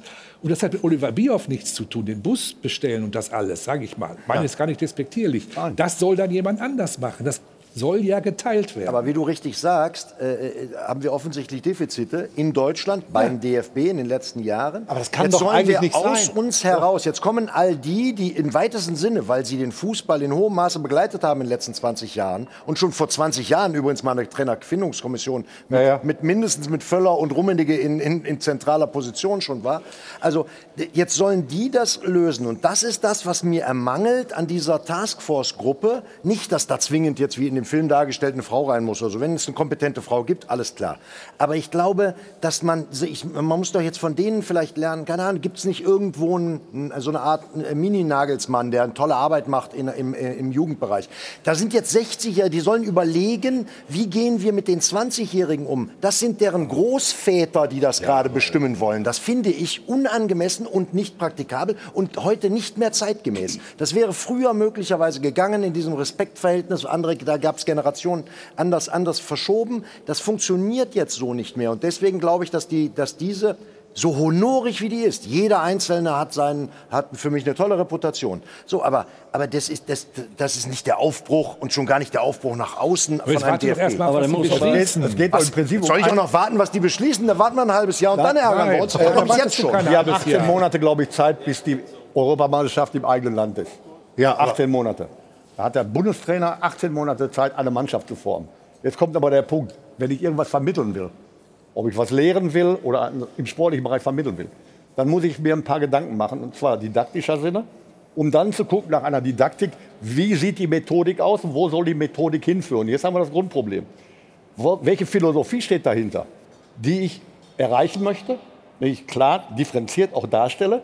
Und welche Methode habe ich, um diese Philosophie umsetzen zu können? aber einen Trainer haben wir Und doch. da haben, wir, da haben wir ein großes Problem. Und Moment, sind- für welche Philosophie stehen wir denn mit unserem Fußball? Andi. Und das sind doch, Peter, das sind doch alles kompetente Leute, die jetzt da oben sind Und die müssen sich so schnell wie möglich mal zusammensetzen. Tun sie ja. Ja, aber das muss aber nicht nur einmal sein, das muss öfters sein. Ja, sie haben sich zusammengesetzt und werden sich jetzt wieder zusammensetzen. Und dann werden sie irgendwann und keinen Großvater bestimmen, sondern sie werden einen von dir geforderten, Aber der es sind Kompetenz Großväter, hat. die es bestimmen. Ja, aber, die, ja, Ja, aber ist die okay, werden schon einen Wissen bestimmen, haben, der der Sportdirektor kein machen wird, der nicht, der kein Großvater ist. Da verlasst Aber sag mal. mal, äh, ist das eigentlich zu viel verlangt, dass ich mir vorstelle, dass wir einen Verband haben, den größten Verband der Welt, den DFB, der solche Dinge irgendwie regelt? Also da- das kann doch nicht sein, dass ich eine Führungsperson wie Bierhoff verliere und ich habe keinen Plan B in der Tasche, ich habe keine Sportkompetenz, äh, ich habe offensichtlich Baustellen, was Nachwuchszentren, was, was, was äh, diese, diese ganze Jugendarbeit, den Unterbau angeht. Das kann doch nicht sein, oder? Das ist doch, das, das, also ich erwarte doch, dass dass man weiß, wie wird in Frankreich gearbeitet. Was haben die Kroaten, wie, wie schaffen die das irgendwie mit vier Ja, Millionen Einwohnern jedes Jahr ins Halbfinale zu kommen bei jeder WM und so weiter? Also das, das ist doch das ist ein Armutszeugnis für den DFB oder Kalle Rummenigge hat doch was Gutes gesagt und das ist eigentlich der entscheidende Satz. Es wird in Zukunft keine Egoismen mehr geben. So. Und das Glaubst war ja das? in Person von, ja, es war ja so mit Oliver Bierhoff, das ist ja ganz klar. Das war die einzige Person, die mehr oder weniger alles entschieden hat und jetzt kommen fünf rein, die eine unfassbare Expertise haben, die eine Erfahrung haben. Ich bin ein Freund davon, muss ich mal ganz ehrlich sagen. Da spreche ich ein bisschen anders als du, wo du gesagt hast, die sind zu alt, wie auch immer. Du hast ja auch die These mitgebracht von geht, T-Online. Du mehr geht ja perfekt gar nicht. besetzt, diese- mehr diese- geht ja gar nicht. Und jetzt komme ich zu dir, weil du hast gesagt, jetzt lass sie auch mal arbeiten. Und da bin ich voll bei dir. Jetzt gib ihnen die Zeit. Also wenn das ein Rummenigge, ein Völler, ein Sammer nicht schaffen, da etwas jetzt zu verändern, Oliver Kahn nehmen wir noch auch noch dazu, ähm, dann wird das keiner schaffen im deutschen Fußball.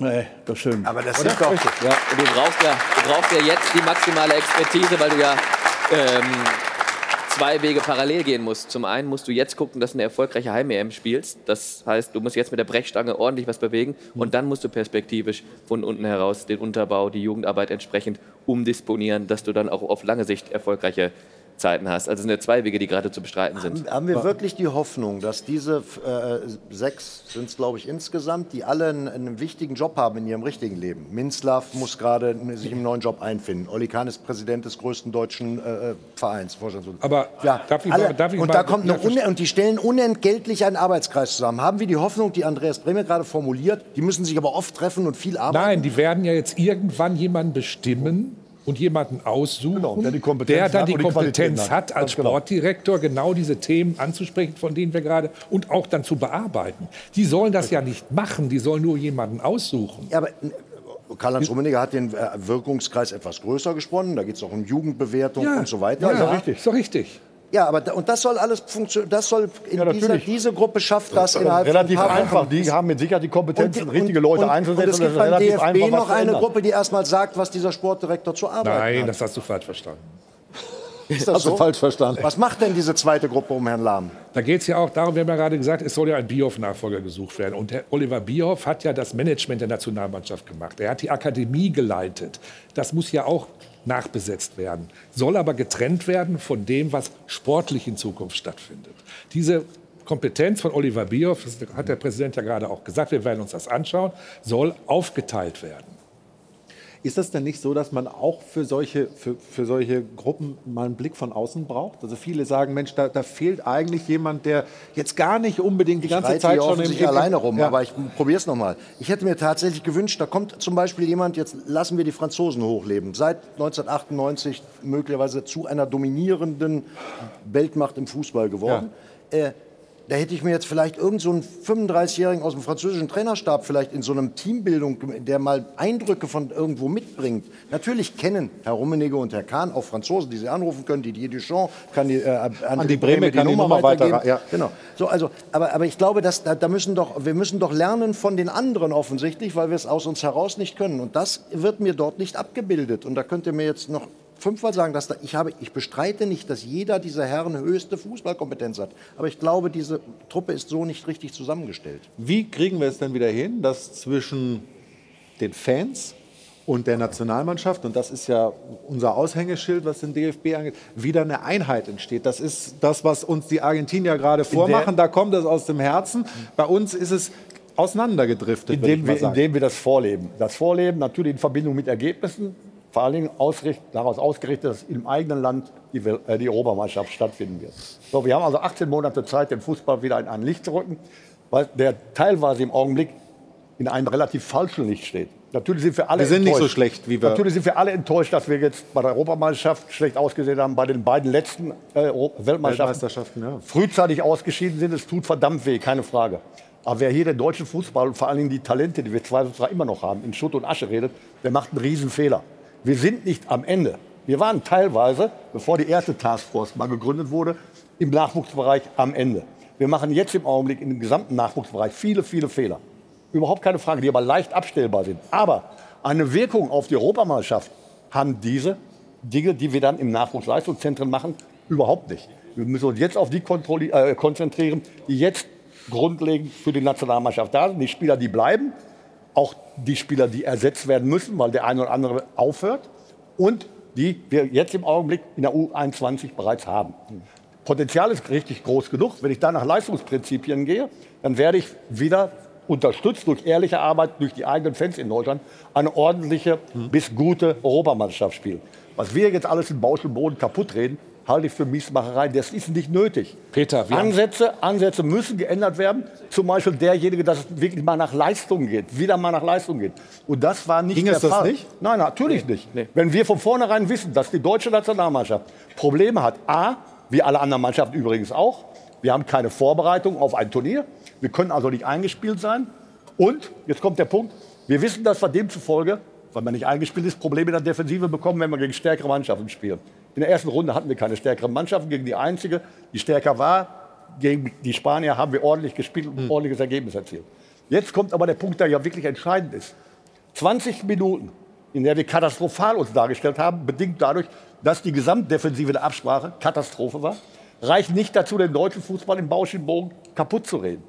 Wir gehen davon aus, das meine ich jetzt Leistungsprinzip, und das ist nicht der Fall gewesen. Wir Ja, was denn? Hummels wir, wissen- oder was? wir wissen, dass wir Defensivprobleme haben, nehmen aber den aktuell stärksten Defensivspieler Hummels nicht mit. Welchen Grund hat das gehabt? Ja, Sportlichen sag Grund.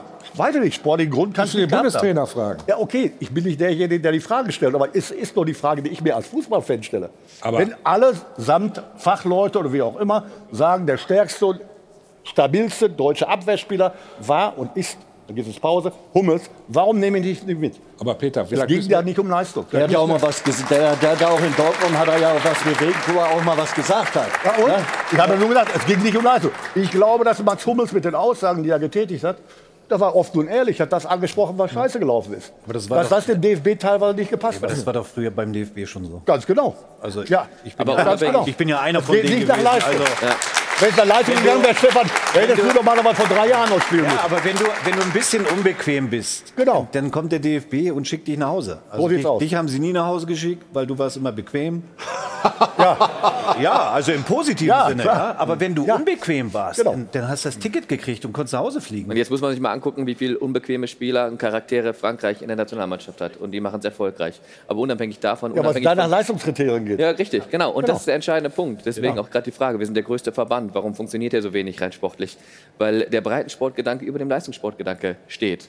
Und das heißt, wir haben eine gute Vereinsarbeit, wir, haben, wir nehmen jeden mit, jeder ist irgendwo aktiv, aber erfolgreiche Mannschaften kristallisieren sich so nicht heraus. Das heißt, der Leistungssportgedanke muss über allem stehen und da muss man anpacken. Sonst bleiben die Erfolge aus und wenn die Erfolge kommen, das vielleicht auch nochmal ähm, bezüglich Fan- und Mannschaftsconnection, wie kriegt man das wieder hin, dann ist die Fan-Mannschaftsconnection auch wieder da. Aber dann ist ja jetzt die Hoffnung, wenn wir noch mal auf die Tafel da hinten schauen, mit den neuen, die installiert wurden, dass es jetzt mal ein bisschen Reibung gibt und dementsprechend Veränderungen denn vorgenommen werden. Weil so kannst du ja nicht weitermachen, wie es war in der Vergangenheit. Also Aber ja, das wird sich ja nicht innerhalb von zwei, drei Wochen alles bessern. Nein, nein. Die nein, tagen es- und dann sind wir Monate plötzlich wieder dauern. gut. Aber natürlich mit dem Blick auf die EM hier in Deutschland. Genau. Wir müssen, glaube ich, eins mal feststellen, und da soll, wir sind, sind wir, glaube ich, klug beraten, das einfach mal zu akzeptieren. Wir sind nicht mehr Weltklasse. Nee. Wenn wir davon mal ausgehen, wir haben drei Turniere hintereinander in den Teich gesetzt. Drei hintereinander. und sind zweimal bei einer Weltmeisterschaft in der Vorrunde ausgeschieden. Das heißt, wir sind überhaupt nicht mehr Weltklasse. Weltklasse. Und wir tun immer so, du auch gerade. Nein, ich als, nicht als, so. als wäre alles in Ordnung. Moment, Moment, ich ja. habe also Weltklasse-Spieler teilweise Ja, zu haben, ja, heißt nicht aber- eine Weltklasse-Mannschaft zu sein. selbst- selbst aber aus dieser Mannschaft kann ich eine Weltklasse-Mannschaft formen. Wir haben keine Außenverteidiger und wir haben keinen Mittelstürmer. Und das ist der Punkt, warum wir nicht mehr Weltklasse sind. Und die müssen dafür sorgen, dass es jetzt, dass jetzt Leute installiert werden, die dafür sorgen, dass es in ein paar Jahren wieder funktioniert. Es nicht- Hansi muss Flick, bei der Hansi Flick hat, gestern, hat, funktionieren. hat gestern gesagt, äh, in einem längeren Interview, ich glaube mit den Kollegen von der Sportschau, wir waren vor allem defensiv. Genau. Nur Ja. Durchschnitt. Richtig. Ja. Ja. Das ist Man muss eine traurige Realität. Wir waren noch nicht mal, wir waren noch nicht mal Durchschnitt. Ah, also da richtig. stimmte die Abstimmung nicht hinten im Abwehrbereich. Also Inklusive war- Torwart. Ja, das will ich jetzt nicht äh, so sagen, aus dem Grunde, weil Dahinter der, äh, der hinter Manuel, dieser Torwart schon- zu sein, ist natürlich nicht gerade die angenehmste Nee, Angelegenheit. mit Sicherheit nicht. Äh, aber äh, Torwart, Torwartproblem haben wir sowieso noch nie gehabt. Haben immer- aber, aber es geht doch vollkommen klar. Nochmal, da wiederhole ich mich in Bezug darauf, nicht alles niederreden. Wir machen das Statistik. Ich bin nicht unbedingt der größte Freund davon, es sei denn, ich fälsch- verfälsche die selber. Aber wir haben in der Vorrunde, in der wir übrigens gerechterweise ausgeschieden sind, weil wir 20 Minuten Tiefschlaf hatten, hm? Von allen Mannschaften, von allen Mannschaften, wir reden auch von Mannschaften, das spielt an Messi und, und, und weiter, haben wir die meisten Torchancen rausgespielt. Also diese Offensivbewegung gar nicht mal so ganz schlecht. Ja. Wir haben nur vorne keine Konsequenz gezeigt. Warum nicht? Weil vielleicht kein Druck da war, weil sie nicht druckresistent waren, die Spieler und wie auch immer. Wir haben Dinger nicht reingemacht. Das wäre ja immer noch ausreichend gewesen, wenn. Und das kommt der Punkt, Andi, den du gerade angesprochen hast. Wir hatten ein desolates Abwehrverhalten. Das Abwehrverhalten fängt übrigens vorne an. Nicht hinten bei der Dreier-, Vierer- oder Fünferkette, die dir letztendlich nichts mehr ausgleichen kann.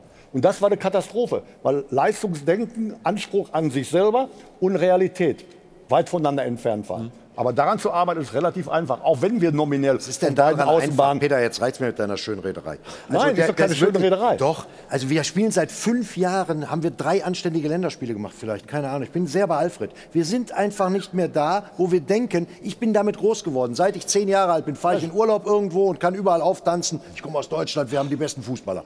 Da ja, das geht nicht mehr, das kann ich nicht mehr sagen. Schon seit Jahren nicht mehr. Doch, wir haben schon die besten Ja, Fußballer. Wir haben offensichtlich schlechtere nicht. Mannschaft Augenblick. offensichtlich nicht. Und dieses Substanzielle, diese substanzielle Veränderung wird uns bis 24 mit einem Wunder gelingen. Ich war überrascht, in dem Interview gestern hat Flick gesagt, wenn wir die K.O.-Phase erreicht hätten, hätte man noch einiges bewirken können. Wo er dieses Selbstbewusstsein genommen hat in der Aussage, habe ich nicht ganz begriffen, ehrlich gesagt. Ja. das haben die anderen Spiele ja nicht gezeigt. Auch nicht nur 20 Minuten schlecht gegen Costa Rica wirst du eine halbe Stunde vorgeführt quasi. Was ist denn das für ein Fußball? Das hat doch nichts mit Weltklasse zu tun. Ja, aber, aber wenn du nicht Weltklasse bist, und das sind wir wirklich nicht, Nein, also das unterschreibe ich auch, dann musst du versuchen, eine Mannschaft zu formen, die im Kollektiv funktioniert. Genau. Sprich, wie Kroatien, Marokko. wie Marokko, wo, du, wo du echt ein Fan bist von, von dieser Art und Weise, wie sie Fußball spielen, weil sie zusammen spielen und arbeiten. Dann musst du dahin kommen.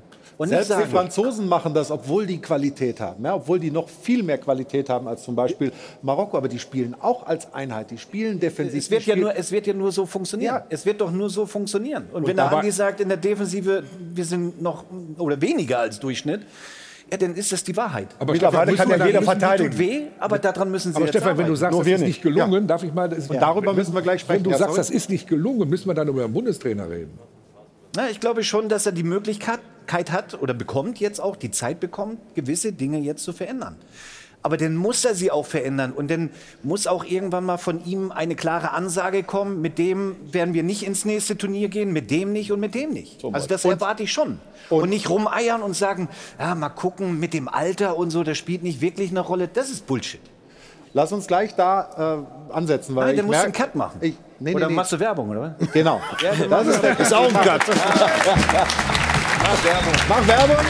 Und danach sprechen wir da nämlich weiter. Die Frage ist, wird Hansi Flick sich verändern? Wird er die Spielphilosophie verändern? Müssen wir nicht. Und ich sage das jetzt extra, damit mal Geld ins Schweinchen kommt. Wieder die deutschen Tugenden auspacken. Ja? das sponsor ich dir. Machst du? Ja, ja. Also Das Dirk, ist stark, drei das Euro Ding. rein. Und äh, darüber sprechen wir gleich äh, weiter. Und natürlich wollen wir uns auch mit Infantino beschäftigen, mit der FIFA. Er hat ja gesagt, ich mache noch weiter, vielleicht auch noch ein zweites Mal. Also seine Regentschaft scheint nicht zu enden. Und ob die Ideen, die er da so durchdrückt, ob die alle so gut sind, das besprechen wir nach der Pause. Aber bleiben erst noch mal ein bisschen beim DFB. Sie machen mit bei unserem Gewinnspiel und wir melden uns gleich zurück. Einen Augenblick Geduld. Willkommen zurück. Wir sind äh, hier mit dem WM-Doppelpass nach wie vor im Airport Hilton in München. Hajo von Hadeln und Band essen zwischendurch offensichtlich auch ein bisschen Schokolade. Die Jungs haben sie sich verdient und schön, dass sie weiter dabei sind. Wir haben hier eine sehr engagierte Diskussion über ja, Wohl und Wehe der Taskforces, was eigentlich alles fehlt rund um die Nationalmannschaft. Ja, Taskforce kommt einem bekannt vor, ein Begriff natürlich eigentlich aus der Politik, aber gab es eben im Fußball, beim DFB auch schon öfter, ist ja auch hier schon ein bisschen gefallen, aber Lilly hat die genauen Informationen dazu. Genau, nämlich 2000, 2004 und 2005 hat es sie schon mal gegeben, diese sogenannte Taskforce, die den deutschen Fußball retten soll. Insgesamt muss man aber sagen, doch eher mit Erfolg. Nach dem WM-Debakel in Katar soll es, sollen es jetzt unter anderem wieder Rummenigge und Völler richten. Die waren nämlich schon bei der ersten Taskforce dabei, die 2000 installiert wurde, nachdem die Nationalelf in der Vorrunde bei der Europameisterschaft in den Niederlanden und in Belgien aus der Vorrunde rausflog und Franz Beckenbauer die Nationalspieler Spieler sogar als Rumpelfüßler abgewatscht hatte. Völler übernahm danach direkt selbst als Teamchef das Ergebnis, das Erreichen 2002 des WM-Finals. 0 zu 2 die Niederlage gegen Brasilien. Kurzer Höhenflug. Danach 2004 dann das historisch schlechteste Abschneiden bei der EM 2004 in Portugal. Sieglos raus aus der Vorrunde und das als Vize-Weltmeister. Völler schmiss hin und die nächste Taskforce wurde installiert. Die Trainerfindungskommission. Franz Beckenbauer übernahm die Führung und installierte Jürgen Klinsmann, der frischen Wind in den deutschen Fußball brachte. 2005 bekam er dann sogar nochmal Unterstützung, nämlich die Taskforce Arbeitskreis Nationalmannschaft. Das war der sogenannte Titel, angeführt von Uli Hoeneß. Und die ganzen Herren sollten in Jürgen Klinsmann bei seiner Arbeit im Vorfeld der Heim-WM dann unterstützen. Und ab da an lief's. Zehn Jahre lang hat die deutsche Nationalmannschaft bei großen Turnieren mindestens das Halbfinale erreicht. 2014 dann die Krönung von Jogi Löw mit seinen Jungs, den Weltmeistertitel. Und wo wir jetzt sind, wissen wir alle, drei große Turniere versemmelt. Es gibt eine neue Taskforce, wieder mit Rummenigge und Völler und nur 18 Monate bis zur Heim-EM. Ob die Zeit reicht, das ist die Frage. Danke für die Infos, Lilly. Andi, wenn du unsere Mannschaft jetzt in Katar verfolgt hast, was hat, was hat dir eigentlich am meisten gefehlt bei, bei unserer Truppe? Alles. alles? Ja, alles, muss man eindeutig sagen. Also, das hat man, ich habe es eben gerade schon Alfred gesagt. Äh, wenn im ersten Spiel gegen Japan der Manuel, Neu- der Manuel Neuer die meisten Ballkontakte hat, weil sie von der Mittellinie haben wir den Ball ja in den ersten 20 Minuten nur zurückgespielt. Also da fehlen mir die Worte. Ich wollte zuerst den Fernseher rausschmeißen. Also, nee, Hast du, aber, hast du noch den Fernseher? habe ich noch, habe ich noch, ja. Ah, okay. Aber da fehlte, wie, wie ich vorhin schon gesagt habe, Zweikampfverhalten. Hm. Da war nichts da. Man hat ja auch gesehen, auch gegen Japan. Du, jeder weiß, dass die Japaner wild spielen. Die rennen wirklich äh, 100 Minuten. Ist ja, jedes Spiel ging ja über 100 Minuten, Ja, hast du recht. kann man sagen. Und da haben unsere noch nicht mal hingelangt. Und normal, wir waren immer die zweikampfstärkste Mannschaft. Die ganzen Nationen, die hatten alle Angst vor uns. F- Jedenfalls viele. Ja. Ne? Aber das müssen wir uns erst wieder mal erarbeiten. Im Training, wie war das eigentlich bei Im euch? Training, Habt wir haben uns, der, der Stefan, der weiß das, auch wenn wir bei Länderspielen waren oder WM oder EM, was habe ich mich auch da mit dem Lothar gefetzt. Aber nachher hast du dir die Hand gegeben und es ging weiter. Na, und äh, das fehlte mir bei unserer Nationalmannschaft. Das heißt, die, ich habe das äh, eingangs der Sendung auch gesagt, dahin wieder zurück, also gut defensiv stehen, mehr wieder übers Kämpferische und nicht nur, wir haben uns Also- ja irgendwann mal von den Spaniern das Tiki-Taka abgeguckt. Ja, so das war der große Fehler. Ne? Das konnten die Spanier, das konnte teilweise CF Barcelona zu besten Zeiten. Die konnten Tiki-Taka spielen und wir haben das Problem gehabt, wir haben nicht auf unsere Fähigkeiten bezogen unser Spiel entwickelt, sondern wir wollten irgendwas nachmachen. Und das ging fürchterlich in die Hose. Da kam irgendein großer Fußballphilosoph an auf die Idee, einen Götze zum Beispiel als ja, verkehrte Neun, halbe Neun und was auch immer aufzustellen. Also man muss sich eine Philosophie ausdenken. Und wenn ich jetzt nicht ausdenken, sondern festlegen. Wenn ich jetzt vom Andi war richtig die Analyse, wenn ich sehe, wie unser Zweikampfverhalten war, vorne angefangen bis hinten, eine reine Katastrophe. Es gab mal Zeiten, da lag die deutsche Mann- Nationalmannschaft 1-0 in Führung und jeder hat Angst gehabt vor den von schon mal, von dir bezahlten 2 Euro, vor den sogenannten Waren drei sogar. drei Euro sogar, Entschuldigung, von den deutschen Tugenden. Die da hießen, während wir geführt haben, die deutsche Nationalmannschaft geführt hat, hat es verdammt wehgetan, überhaupt ein Tor zu erzielen. Man hat nicht über Defensivprobleme gesprochen, aber jeder einzelne Defensivspieler wusste genau, was er zu tun hat in einem Verbund. Und das bei dieser Weltmeisterschaft zum Beispiel exemplarisch. Da wusste kaum einer, was er zu tun hatte. Es ging erstmal darum, einen, einen, einen Innenverteidiger aufzustellen, nicht nach Qualität, wie verteidige ich, sondern welche Spieleröffnung hat er. Dass wir beim Offensivbereich vier, fünf, sechs Spieler rumlaufen hatten, die eigentlich nur einen klaren Ball in den Fuß gespielt werden bekommen müssen. Und die hätten das Spiel schon weiterentwickeln sollen. Gut und schön. Es ist bei der Weltmeisterschaft, alles klar, Marokko hat es am besten dargestellt. Verteidigen, dieser Spruch gab es, verteidigen kann mittlerweile schon fast jeder. Nur wir nicht. Wir haben Tore uns gefangen, also das war oberamateurhaft. Das hat damit zu tun, allerdings auch, wenn ich die Weltmeisterschaft selber als Probierphase benutze, sprich auf der rechten Seite, auf der rechten Seite brauchten wir in den drei Gruppenspielern vier Flügelspieler im Defensivbereich. Da kann irgendwas in der Planung nicht richtig gestimmt haben. Auf der linken Seite fiel irgendwann mal berechtigterweise oder nicht, lasse ich komplett außen vor, äh, ein linker Außenverteidiger. Rau, Raum fiel aus, ausgewechselt worden. Da ist aber nicht der mitgekommene Günther reingekommen, der Linksverteidiger ist, sondern ein Spieler, der vorher, warum auch immer schlechter dabei war, Schlotterbeck, wurde auf die linke Außenposition gestellt. Dass da keine, keine Harmonie in Defensivphase Peter, wir haben hier eine Wortmeldung. Ist klar. Nein, ich will Ich nur sagen, dich unheimlich ich will, ungern. ja, aber ich will nur sagen, dass, dass ich, ehrlich gesagt, ich kann mich kaum noch daran erinnern, dass der, die DFB 11 bei dieser Weltmeisterschaft mitgespielt hat. Deswegen, her? dass du das noch so alles so abrufbereit hast. Aber der Blick geht ja nach vorne. Deswegen haben wir uns ja gerade mit der Taskforce beschäftigt. Wie, wie, wie können solche Fehler abgeschafft werden? Wie, wie kann jetzt Flick ein Zeichen setzen? Wir haben vorhin mal schon mal das so angedeutet. Was muss passieren möglicherweise, glaube ich, um jetzt zu sagen, so jetzt ist Aufbruch. Blick zurück, Fehleranalyse, alles klar. Haben wir jetzt mehrere Wochen auch in verschiedensten Kreisen darüber geredet. Aber der, diese Mannschaft ist jetzt ausgewählt, um den Blick nach vorne zu richten. Und der Trainer spielt da eine maßgebliche Rolle. Über den haben wir noch nicht so viel gesprochen bis jetzt. In erster Linie wäre es super, aus den Nobelhotels raus und in den Sportschulen. Wie es bei uns früher war, war da stimmte auch die Kommunikation. Das ist, weil die, die unterhalten sich ja gar nicht. Und so, ne, du weißt es am besten. Wir Jetzt haben- waren ja auch immer die wir haben- Familien da, die Kinder und so weiter. Ja, ist ja wirklich. Ja, Ja, man kann ja schon mal die Familien kommen lassen, wenn man 2-1 verliert gegen Japan für zwei Tage im Hotel. Also da, da habe ich, das habe ich auch nicht verstanden, muss ich wirklich sagen. Also, Ja, das, Ich glaube, wenn man, wenn man das mal so ein bisschen sportlich jetzt zurück zu deiner Frage, ich glaube, wichtig ist erstmal, dass du ein System festlegst Genau. Und auch in dem System bleibst. Es kann ja nicht sein, dass du in, äh, in eine Weltmeisterschaft reingehst, wo du von Dreierkette auf Viererkette springst. Also das kann jetzt nicht sein. Ja? Und dann aus den Systemen heraus die Besten spielen lässt, dann muss das Leistungsprinzip wieder ziehen. Ja? Also nicht irgendwie Gefallen tun, vielleicht auch mal ein Zeichen setzen bei dem einen oder anderen Spieler, zu sagen, deine Karriere ist beendet. Wir geben jetzt den jungen Spielern mal die Möglichkeit. Aber das muss dann kommen von Hansi Flick.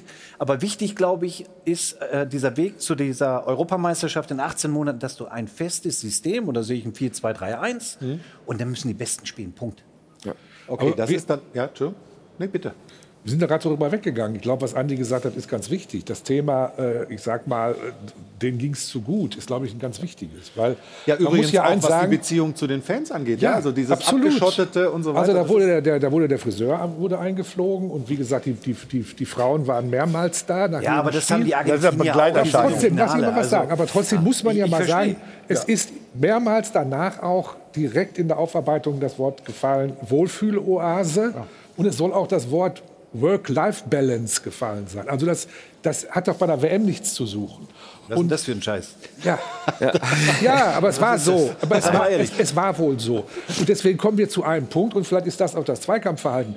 Ich glaube, dass unseren Spielern einfach die Gier fehlt. Also Ja. da ist nicht mehr das da, was mal hier mal da war. Wir sind jetzt hier und wir sind geil drauf, wir Weltmeister, und wir gehen richtig Gas. Aber dann muss ja die Aber das ist der zweite Schritt. werden, Warum Nein, ist das denn so? Warum ist es so?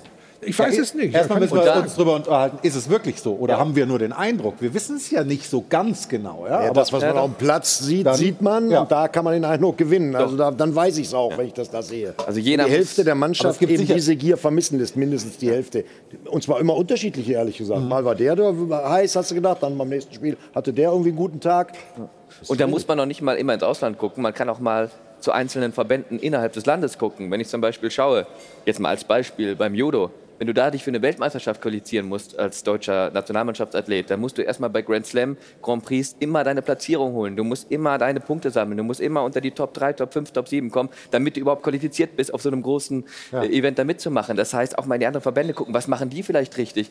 Und die trainieren dreimal am Tag und die kotzen auch dreimal pro Training und die sind wirklich komplett am Limit und die können dann aufgrund dieser Trainingshärte, aufgrund dieser Härte, aufgrund dieser Gier, aufgrund dieses Willens, den die entwickeln, mal was Großes zu erreichen, dann auch liefern bei diesen großen Turnieren. Und das ist dann wirklich dieser komplette Kontrast zu Wohlfühl-Oase Fußball, DFB, der nichts an Erfolg halt- jetzt möglich hast du was macht. verwechselt miteinander. Das ist aber ein Plädoyer für das, was ich gerade gesagt habe. Die Taskforce braucht eine andere Besetzung. Auch das, vielleicht mal ein anderer Verband. Ein Blickwinkel aus einem anderen Sport. Ja, Warum ja denn mal, es nicht? gab ja mal äh, hat- Peters, der ja. Peters ja, vom Hockey und so. Also klar. Ja, um, um Gottes Willen, gut, dass das vorbei ist. Aber Frederik hat vollkommen recht mit dem, was du sagst. Leistungsprinzipien.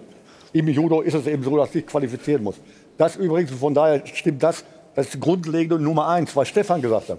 Ich muss erst mal festlegen, A, was will ich spielen? Welches System will ich spielen? Über taktische Dinge reden wir erst später. Aber auf der Position, auf die, die ich mich festgelegt habe, spielt grundsätzlich derjenige, der die Leistung bringt. Nicht der die Leistung gebracht hat, sondern der sie augenblicklich bringt. Dafür muss er sich qualifizieren. Ja, dieses muss wieder her. Und dann kann ich nachher, indem auch das richtig angesprochen ist, nachdem ich den ersten Schritt gemacht habe, sagen, wie bringe ich das dann im Teambuilding zum Leistungsoptimum? Ja. Zum Beispiel, dass ich nicht Also- auf die Idee komme, nach nicht erbrachter Leistung die Spielerfrauen einfliegen zu lassen. Aber das sind Dinge, die kommen erst danach. In erster Linie zählt das Leistungsprinzip im Sport. Ne? Aber Im Sport wir, selber. Aber sind Und alles andere daneben also, ist wichtig im Verkauf. irgendwo mal bei der Frage, ob der, ob der Bundestrainer daran schuld ist. Da ist, muss man dem Bundestrainer Also ich mit will eine gewisse sagen, Art von Mitschuld geben, klar. Denn der Bundestrainer ist letztendlich derjenige, der verantwortlich für die Mannschaft ist. Ne? Das ist vollkommen klar. Aber das hat der Hansi mit Sicherheit, äh, sieht er Jetzt- genauso. jetzt aber geht's- weiß er eine Konsequenz daraus ziehen. Und das ist der nächste Punkt. Ich muss als Spieler wissen, dass ich einen Trainer mit einem Trainer zu tun habe, der konsequent ist. Wenn ich durch einen Fehlfall, nicht durch einen Fehler, den ich mache, weil ich über den Ball trete, aber durch ein menschliches, sportliches Fehlverhalten mich disqualifiziere oder die Leistung schon länger nicht mehr gebracht habe, dann ist der Bundestrainer konsequent, dann nimmt mich raus, ohne Rücksicht auf Namen und Vergangenheit. Und da müssen wir hinkommen und dann haben wir Qualität genug. Ja, aber dann ist es ja nicht gut, was äh, Hansi Flick gesagt hat, jetzt schon im Hinblick auf die EM. Ich habe meinen Stamm. Und dann hat er ja Spieler aufgezählt. Ja, ja, Schätze richtig. Kimmich sehr.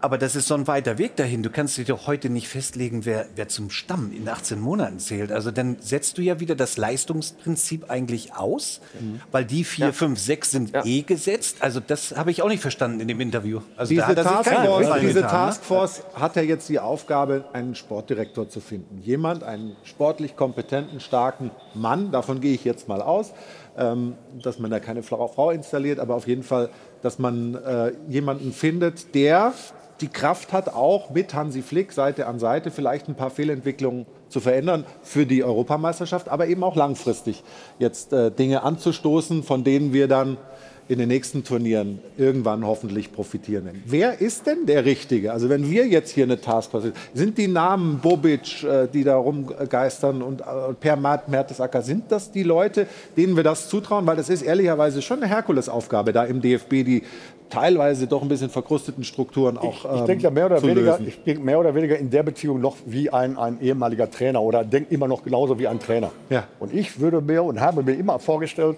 das Optimale wäre für meine Position die Unterstützung ja, und möglicherweise auch Korrektive. Ein Mann wie Stefan Effenberg, wie Lothar Matthäus, die großartige internationale Erfahrungen haben, die wissen, wie der Sport funktioniert. Aber ehrlicherweise Die- ist die das nicht realistisch wahrscheinlich, oder? da ist das Problem, dass beim DFB vieles nicht realistisch ist, obwohl naheliegend. Also das, da muss man natürlich eigene Erbhöfe für abgeben. Man muss erst mal klar formulieren, was macht dieser Mann? Und solange ich keine klare Formulierung habe, was dieser Mann, der jetzt kommt, machen muss und machen darf und machen kann, da steuere ich irgendwo im Grünen rum und komme keinen Schritt weiter. Also ich bleibe bei Sport 1. Das ist gut. Bin ich Freut schon mal beruhigt, ja. Ja. Freut uns sehr. Ja, sehr. Ähm, ich glaube, die zwei, die du genannt hast, also mit Per Mertesacker oder Freddy Bobic, darauf wird es auch hinauslaufen. Und ich glaube, dass sie auch die Kompetenz haben, diese Position, wenn sie sich die teilen, auch auszufüllen. Da bin Ja. ich mir ganz sicher. Ne? Ich glaube auch, dass wir nicht darüber reden sollen, dass sie dem, dass sie dem Bundestrainer was zu erzählen haben. Darum Nein. geht es gar nicht. Das darf auch nicht sein. Nein, also da, klar. äh, sondern wir reden viel zu wenig darüber, was Nachwuchsarbeit, was Talentförderung und so weiter anbelangt. Das wird das Hauptthema sein. Und da neue Strukturen einzuziehen, dass wir irgendwann mal eine Weltmeisterschaft spielen, wo wir dann einen richtigen Mittelstürmer haben und uns nicht auf Füllkrug verlassen müssen. Das, also nichts Klar. gegen Füllkrug, im Gegenteil. Nein, aber äh, ne, es ist halt kein, kein, kein Großartiger kein Junge, Klose, wenn so, kein, solch ein Spieler der Leistungsträger der Nationalmannschaft äh, sein soll, dann haben wir was falsch gemacht. Ja. Ist es, ist es denkbar, denkbar, dass wir uns tatsächlich auch mal auf dem äh, Be- Bereich, das bis jetzt unsere heilige Kuh, der DFB, Nationalmannschaft und so natürlich alles, Deutsch, Deutsch, Deutsch, Deutsch. Jetzt fehlt der, fehlt irgendein Aspekt von außen. Kann es vielleicht ein erfolgreicher Franzose, Italiener, erfahrener Mann sein, der bei uns eine wichtige Rolle spielt im Interna also im nationalen Verband? Das wurde bis jetzt wird gar nicht, findet gar nicht statt in irgendwelchen Überlegungen. Äh, aber das wird ja nicht, ja, wir sind ja nicht bei der Bundesregierung, wo du äh, Kraft des äh, Gesetzes äh, Deutscher sein musst, sondern du kannst ja irgendeinen nehmen. Ja? Du bist ja Verband. Das ist ja wie, wir haben auch erfolgreiche Wirtschaftsleute bei äh, DAX-Unternehmen, von denen wir nie gedacht haben, dass wir die irgendwo von sonst woher holen Aber müssen. von welcher das- Position redest du jetzt? Von dem Sportdirektor. Sportdirektor. Von dem Sportdirektor, ja. Dass da wirklich einer kommt, der den Blick komplett auf draußen aufsetzt, auf, auf das Deutsche, was da passiert. Und vielleicht passiert im Rahmen dieses allgemeinen Deutschtums, wie wir handeln, wie wir organisieren, wie wir agieren, ein Fehler im System. Und wenn den einer knackt, äh, bin ich ihm auch dankbar. Oder ihr.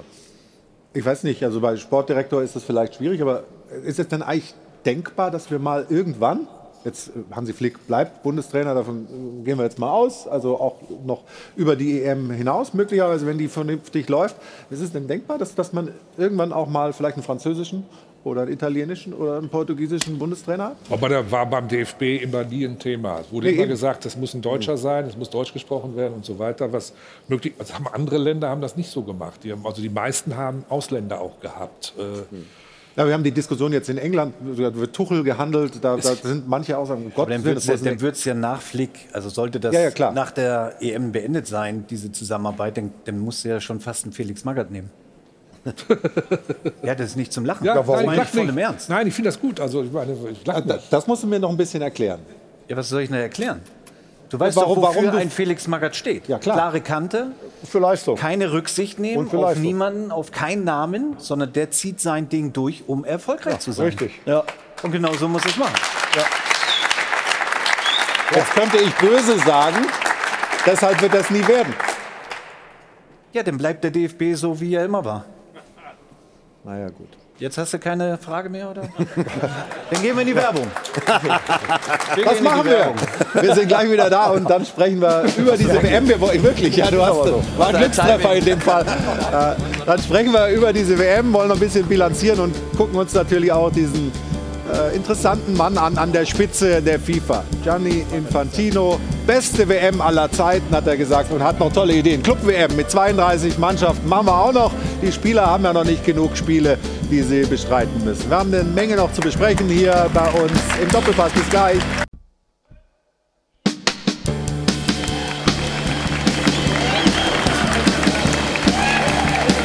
Wir sind wieder zurück im Airport Hilton mit dem Doppelpass und äh, dieser Schoko Nikolaus wird immer kleiner da bei Hajo von Hadeln und seinen Jungs. Und wir wollen uns mal ein bisschen mit der WM-Bilanz befassen hier in der Sendung. Ja, wenn man nach Infantino geht, ist es die beste WM aller Zeiten. Aber ist das wirklich so? Wir schauen mal rein.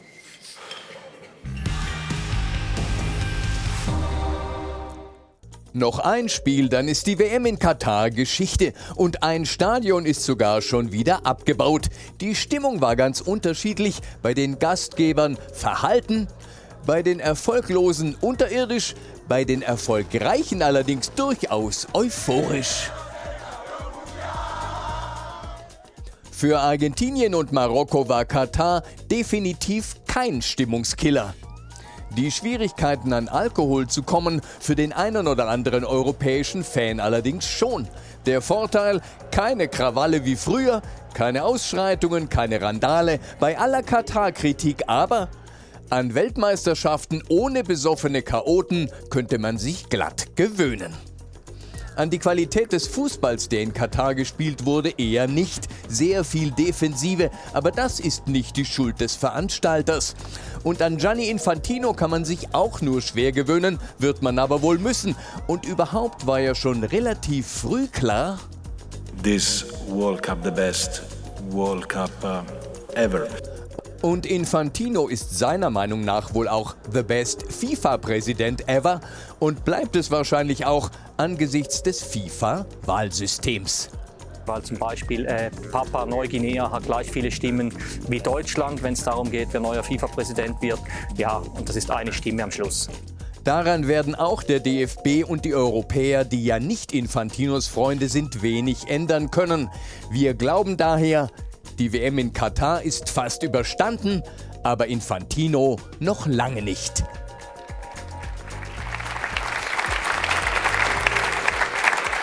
Siehst du das als Problem, dass er ja offensichtlich noch länger weitermachen kann? Oder ist er Ja. der sch- schlechter beleumundet, als er es eigentlich verdient hat? Also sagen wir mal so, er wird bei uns besonders kritisch gesehen in den anderen Ländern, vor allen Dingen, ich sag mal, in Afrika oder in, in Asien wird er nicht so kritisch gesehen, das muss man feststellen. Ähm, also ich finde ihn auch eine Gefahr für den Fußball eher, als dass ich ihn äh, irgendwie positiv sehe. Man muss allerdings auch sagen, dass der DFB ihn auch wieder wählen wird. Auch das gehört wieder zu den, äh, zu den Merkwürdigkeiten. Der DFB wird Infantino wählen. Das hat der DFB. Sie haben ihn nicht aufgestellt oder nicht vorgeschlagen, aufgestellt. aber Was Sie- heißt? Aber sie wählen ihn, weil sie jetzt schon wieder natürlich Angst haben, wenn sie ihn nicht wählen, dass es möglicherweise Nachteile gibt. Also das System FIFA ist so, dass Infantino, das hat Blatter ja auch über Jahrzehnte gemacht, Infantino wird ganz, ganz lange bleiben. Da wird, solange er will, wird er bleiben.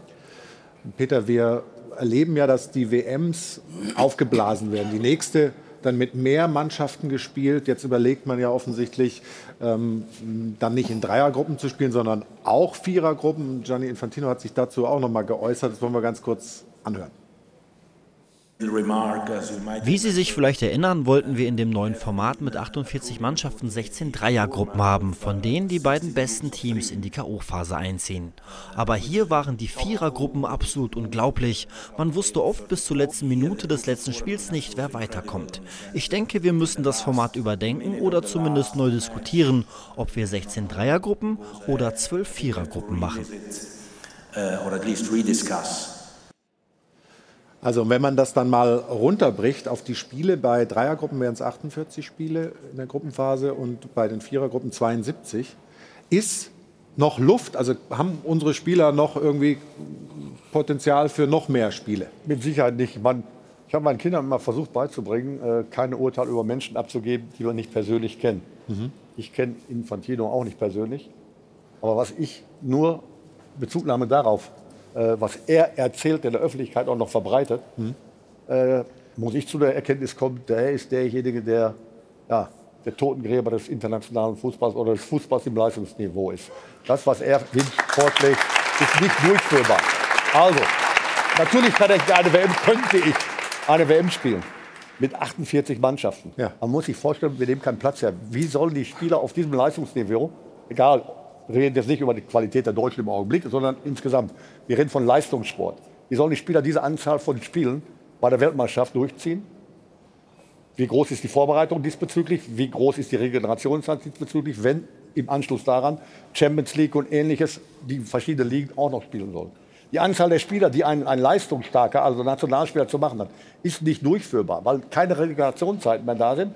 Und wenn sie durchführbar sind, wird die Qualität runtergehen. Aber so böse runtergehen, dass daraus hinaus die Leistung insgesamt so uninteressant wird, dass wir die Quoten, die wir brauchen, um den Fußball verkaufen zu können, nicht mehr erzielen werden. Andi, du kennst äh, im Gegensatz zu Peter Gianni Infantino persönlich.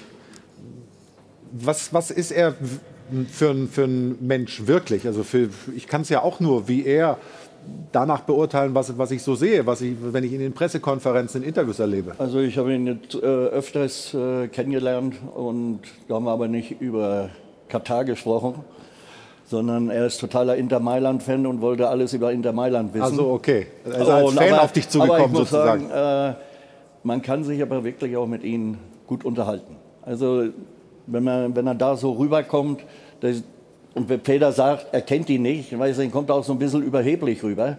Aber ich glaube auch, dass das nicht gut ist, wie der Peter auch schon gerade gesagt hat, äh, mit so vielen Nationen zu spielen nach, und dann nach einer langen Saison Und du brauchst ja auch ein bisschen Vorbereitung. Du musst auch irgendwas einstudieren, alles Mögliche mit der Nationalmannschaft. Und das, glaube ich, das könnte ein bisschen eng werden. Und dann gibt es ja noch eine zweite. Entschuldigung, bitte. Nee, bitte. Aber äh, gefühlt ist ihm das ja alles egal. Also äh, deswegen ist ja sein Job, wenn denn sein Jobprofil das ist, äh, die FIFA zum reichsten Verband äh, der Welt zu machen und zum Non-Profit-Gesellschaft, so, dann, dann, dann mach es und dann macht du alles richtig. Das sieht man jetzt ja schon an Katar. Der Gewinn ist enorm Ja. für die FIFA. Und wenn ich natürlich plötzlich 100 Spiele habe, die ich zeigen kann, statt 60, offensichtlich ist ihm aber alle, alle Randaspekte sind ihm egal. Oder nur in Deutschland reden wir so. Will in Argentinien vielleicht jeder 100 WM-Spiele sehen? Ich weiß es nicht. Oder in Indonesien oder in Japan.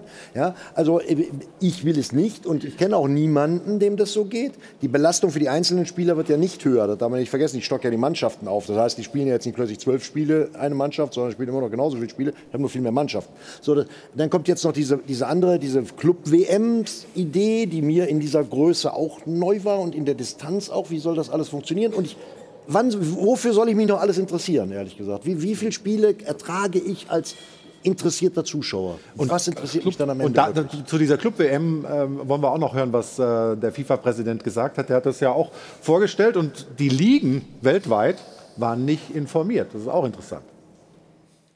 The new Men's Club World Cup will therefore take place in 2025 and will feature 32 teams, the best teams in the world. Of course, the details, road allocation and so on still need to be discussed, agreed and decided, but the 32 team tournament will uh, go ahead, making it really like a World Cup, like this World Cup with 32 um, teams. Darf ich da mal gegen den Strich bürsten? Bitte. Also die Club-WM mit 32 Mannschaften. Ja. Ist natürlich auch, man sagt dann, die Spieler werden auch überfordert, noch Ja. mehr Wettbewerbe, noch mehr Spiele. Vielleicht liegt es aber auch daran, dass das gemacht wird, äh, dass, ich sag mal, der Apparat nicht mehr zu finanzieren ist. Also die Spieler verdienen so unter 10 Millionen keiner mehr, die meisten über 20 Millionen. Naja, also. Ich sage mal von der Weltspitze, bei den 32, Okay. die da antreten. Und das ist nicht mehr zu finanzieren. Und deswegen muss man mehr Spiele machen und mehr Wettbewerbe. Ich kann mir vorstellen, dass der FC Bayern diese Club-WM sehr gut findet. Das kann ich mir gut vorstellen. Da wird es viel Geld zu verdienen geben, mit denen sie wieder ihre Stars bezahlen können. Wir sind ja in einer, in einer Schraube nach oben, die irgendwann mal, man sagt immer, die Blase platzt irgendwann, aber irgendwann ist ja mal Feierabend. Ne? Ja, die Blase platzt da Ja, hinten, hat hat er aufgepasst. Drei Euro. Wer war das? ja, da, da hinten. Aber wenn ich 32, 32 Mannschaften bei der Club-WM habe, ja. Die da in Form einer Weltmeisterschaft gegeneinander auftreten und turniermäßig auftreten, hat das auch Auswirkungen für die eigene Liga. Für die eigene Liga. Die ist auch in der Sommerpause. Ja, aber okay, hat das mit Sicherheit trotzdem. Also ich äh, finde, was ich schon auch diskutabel finde, das Stefan, weiß nicht, wie es dir geht, wenn dann, da gibt es ja so eine Weltvereinigung der Ligen, da ist die DFL auch drin, die haben jetzt eine Pressemeldung rausgegeben, haben gesagt, mit uns hat niemand gesprochen. Wie kann denn der Fußball-Weltverband sowas einfach mal so in die Welt setzen, sagen, da gibt es jetzt ein Turnier und äh, friss oder stirb, also werfe ich auch gleich ein, aber... Ja, aber er hat ja gesagt, das muss ja erstmal diskutiert werden. Naja, aber wenn er es so verkündet, natürlich- der kann ja nicht zurück, oder? nicht an die Öffentlichkeit bringen, bevor du Gespräche geführt hast. Das ist ja logisch. Aber dafür steht er ja. So kennen wir ihn ja. Er hat gesagt, es geht nur um den Modus und den Austragungsort. Dass das Ding, das ist fix. 2025 haben wir die erste Club Er zündet erstmal eine Rakete und dann wartet er, was passiert, ehrlich gesagt. Ja, so also, ungefähr, Das ne? Ding ist weg und Ja, jetzt aber gucke ich mal, wie sammle ich es das- ein. aber diese Club-WM ist schon ganz lange Aber, ja, ja, ewig, aber, also aber in der Größenordnung. Jahren, oder? Aber Also das- nicht in der Größenordnung. Dass die Verbände jetzt sagen, sie wussten davon nichts, kann ja nicht sein. Das ist seit Jahren im Gespräch. Also das ist Aber für wie viele ja, solche Ereignisse soll ich mich als Fußballfan eigentlich noch interessieren? Die Nations League, Juhu und dies und das und Ja, jenes. das, das entscheidest du ja selber. Du musst ja nicht einschalten. Ja. ja, aber, das, aber wir sehen ja gerade bei einer WM, wie die Einschaltquoten zumindest bei uns im Land sind. Und Genau. dass das, also, Aber nur bei uns. Ja, ja, nur bei uns. Aber es ist, ist es nicht irgendwann, selbst bei diesem großartigen Sport, Fußball, zu viel? Ja, der Zeitpunkt wird definitiv kommen, aber der ist, ich glaube, noch nicht erreicht. Das kann noch ein paar Monate oder auch Jahre tatsächlich noch so gut gehen. Und es geht eben immer um Gewinnmaximierung. An den Fußballfan wird da eben nicht gedacht. Es geht darum, die Schraube, wie du gerade richtig sagtest, immer weiter zu drehen, bis es irgendwann platzt. Und so lange wird das durchgezogen, eiskalt. Ja. Wirkt immer so ein bisschen wie so ein James Bond-Bösewicht, der das wirklich dann auch ausreizt. Und irgendwann äh, gibt es dann vielleicht diesen einen Moment, wo es dann in sich zusammenfällt. Aber ich glaube auch die FIFA, äh, wie sie als Konstrukt funktioniert aktuell, ähm, wird so weiter funktionieren, bis irgendwann aus sich heraus vielleicht mal große Verbände zusammentun und sagen, wir machen das nicht mehr mit.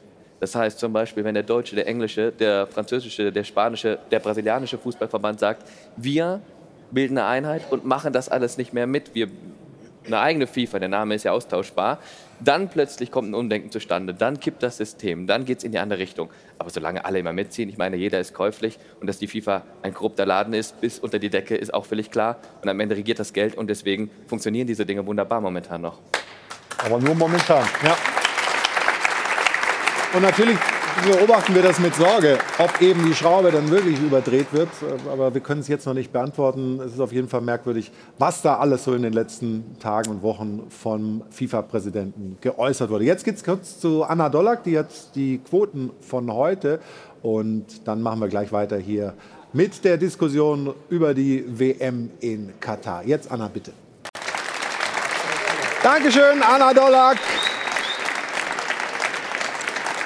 Ich möchte die Diskussion äh, über Gianni Infantino noch mit einem Zitat vielleicht unterstützen ähm, von Philipp Lahm, der Folgendes gesagt hat, die FIFA hat durch den obersten Repräsentanten weiter an Glaubwürdigkeit verloren. Man hat immer mehr den Eindruck, dass Infantino nicht die beste Lösung im Sinne des Fußballs sucht und dass er schlicht nicht integer ist.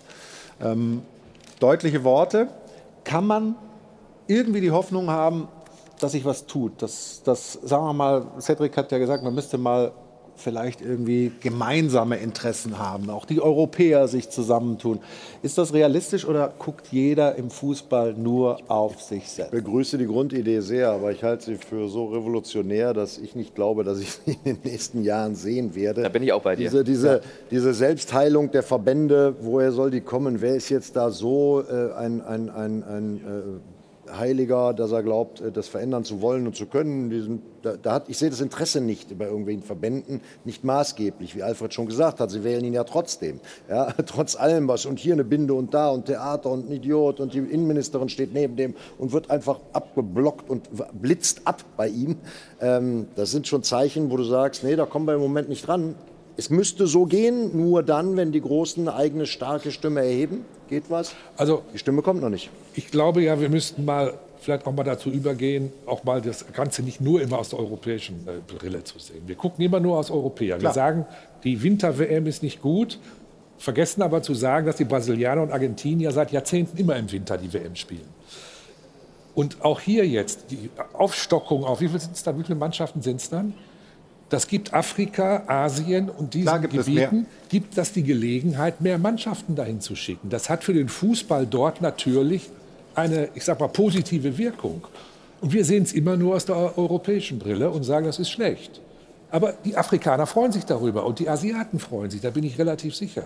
Einige, einige freuen sich Ja, natürlich Sicherheit, freuen aber wenn ich die. Brasilianer zum Beispiel sehe oder die Mannschaft, nehmen wir Argentinien, die wir heute Nachmittag im Endspiel sehen, äh, die Spieler selber, die spielen übrigens nicht in Südamerika, Ja, die spielen in Europa. Nein, ich meine jetzt aber Ja, jetzt Von die daher, Aufstockung der WM. das ist richtig, da werden die Kleinen sich wahnsinnig drüber freuen. ne? Ja, und deswegen Die Stimme- sie- die deswegen Stimme wählen bei der Infantino die Stimme, ja auch. Ja, klar. Die Stimme äh, von Neuguinea, wie gerade im Bericht vorgekommen ist, zählt eben genauso, was ja normal, formal, juristisch und wie auch mal soziologisch gesehen richtig ist wie die deutsche. Mhm. Aber wenn es da keine Solidarität gibt, der Verbände, die Macht haben könnten, wir haben jetzt über sieben Verbände gesprochen während der WM, die sich da beteiligt haben an dieser irrsinnigen Diskussion um eine irrsinnige Binde. Ja? Wenn die sich nicht solidarisch erklären, und daran glaube ich leider nicht, habe zwar eine gewisse Resthoffnung noch, denn wenn die Leute einsehen, dass so wir den gesamten Fußball kaputt machen, wenn die Einsicht kommt, dann werden sie vielleicht wach, aber dann ist es möglicherweise zu spät.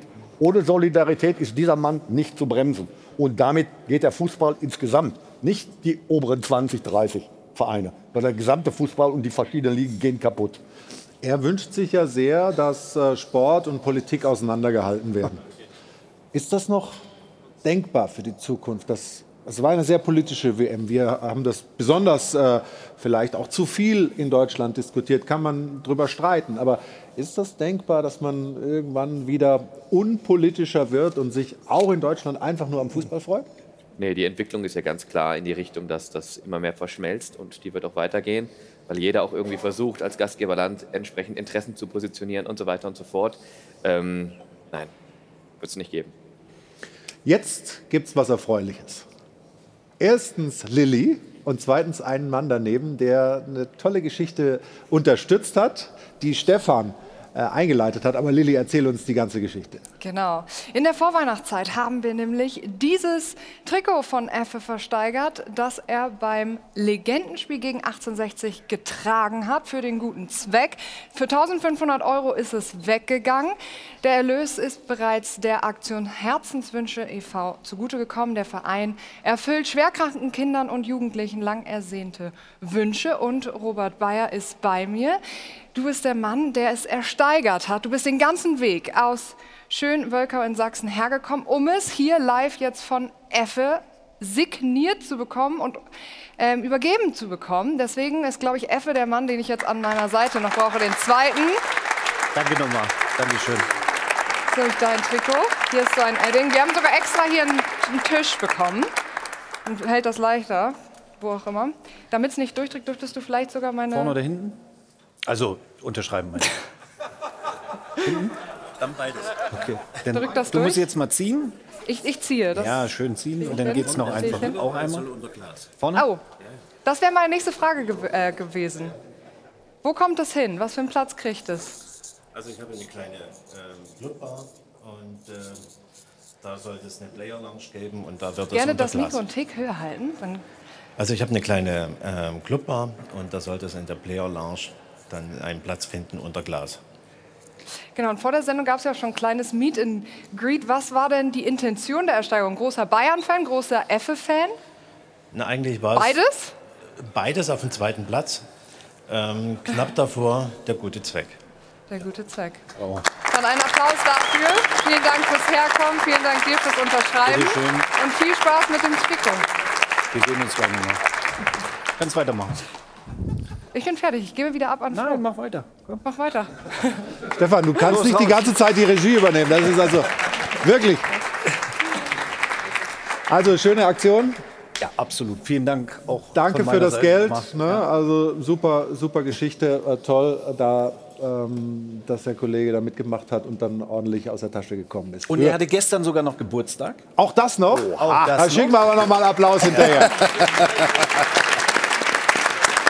Und wir machen eine kurze Unterbrechung, sind gleich wieder zurück hier beim WM-Doppelpass aus München. Bis gleich.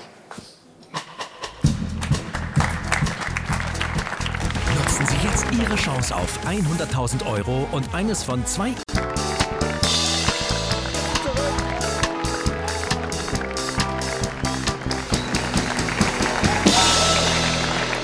So, da sind wir wieder. In unserem Winter Wonderland hier in unserem Doppelpass. Ähm, Lilly ist bei uns in der Runde angekommen, hat gleich noch ein paar Programmhinweise, wichtige Sachen und natürlich unsere Spenden. Wollen wir auch noch äh, wissen, wer da äh, zu deinem Tisch hinkam und ordentlich was äh, gegeben hat. Aber wir waren ja so ein bisschen beim Bilanzieren dieser WM. Stefan, wird sportlich irgendwas bei dir hängen bleiben? Irgendein Trend, irgendwas, was du sagst, Mensch, da äh, hat die WM jetzt Maßstäbe gesetzt? Ja, ich wiederhole mich von dem, was ich am Anfang gesagt habe. Mich hat Marokko wirklich begeistert, die Art und Weise, wie sie im Kollektiv Fußball gespielt haben. Genauso wie die Kroaten, die ein tolles Ergebnis von vor vi- vier Jahren bestätigt haben. Das hat mich begeistert. Ähm, Aber ja, so taktisch irgendwie irgendwelche Dinge, wo du sagst, das Ja, schon, schon defensiver ausgerichtet. Also es war jetzt kein Spektakel. Vielleicht die Brasilianer ein bisschen die Spektakel angeboten, aber ansonsten war es defensiv wirklich kompakt stehen und eher keinen zu bekommen. Und vorne macht das dann der liebe Gott oder Messi. Würdest du da äh, mitgehen oder hast, hast du als Trainer noch andere, einen anderen Blick auf dieses Turnier? Ich habe das Gefühl, wir werden nach ein paar Wochen mehr oder weniger vergessen haben, was da sportlich Glaube ich auch. Es sei, denn, es sei denn, heute Nachmittag sehen wir noch das Highlight, äh, Messi wird Weltmeister. Dann werden wir darüber noch länger sprechen. Ansonsten, genauso wie Stefan gerade sagte, nichts Revolutionäres, fußballtechnischer Art. Äh, es gehen große Spieler, Ronaldo, Messi, Müller, möglicherweise nicht mehr bei der Nationalmannschaft. Und äh, das wird im Gedächtnis bleiben, aber die sportlichen Dinge mit Sicherheit nicht. Gerade in der Pause hat der Andi hier jeden gefragt, "Äh, und wie geht's jetzt aus, was tippst du und so weiter. Also hast dir noch ein bisschen Expertise von uns allen geholt. Nein, Quatsch, aber was glaubst du? Wer, wer, wer, wer zieht das jetzt heute? Also ich glaube äh, 2-1 Frankreich. Ja? Also eine schön knappe Geschichte. Gibt es irgendwelche Leute, die, die wirklich nicht nur das Argentinien wünschen, sondern auch glauben, dass sie es gewinnen? Nein. Also das ist hier eine reine Ja, Frankreich. doch, die Antwort ist ja. Ja, nicht? irgendwie. Was spricht denn dagegen? So, ist das jetzt so völlig ausgeschlossen? Ich- Nein, überhaupt Wir haben nicht. das doch gesehen bei unserer Sport 1 Umfrage. Die war doch ganz knapp beieinander. Und da waren Haufen Leute. Die Leute sind total unentschieden. Und das glaube ich völlig zu Recht. Für mich gibt es heute nicht den Favoriten bei dem Spiel. Also, wir freuen uns auf dieses Finale. Jetzt freuen wir uns äh, auf das Finale dieser Sendung. Und das hat äh, fast komplett Lilly in ihrer Hand. Genau, die Weihnachtszeit bedeutet bei Sport 1 nämlich ja eigentlich immer Dartszeit. Für Jana Wasenza bedeutet das gleichzeitig viel, viel Zeit in London im Alley Pally und sie hat uns ganz liebe Grüße rübergeschickt. Ganz liebe Grüße nach München, hier aus dem Alexander Palace in London. Und bevor ich euch jetzt erzähle, was hier eigentlich los ist, frage ich einfach mal nach, was sagt das Stimmungsbarometer? Party, einfach nur Party, Party, Party. Sportlich haben wir natürlich auch noch ein bisschen was zu bieten, aber auch immer lustige Kostüme. Dafür steht der Elli Pelli. Schicke Anzüge und ich würde sagen, du hast dann die Jungs im Griff, oder Ich habe die Jungs im Griff, auf jeden Fall, natürlich. Wir verfolgen natürlich auch alle heute das Fußball-WM-Finale, aber die wahre WM im Winter ist welche? Das ist die Darts-WM. Wer braucht Messi oder Ronaldo? Wir wollen Phil Taylor sehen. Den sehen wir heute, glaube ich, nicht, zumindest nicht auf der Bühne, aber unter anderem den zweimaligen Weltmeister Adrian Lewis. Also unbedingt dranbleiben nach dem Doppelpass. Und jetzt ganz, ganz liebe Grüße nach München aus London.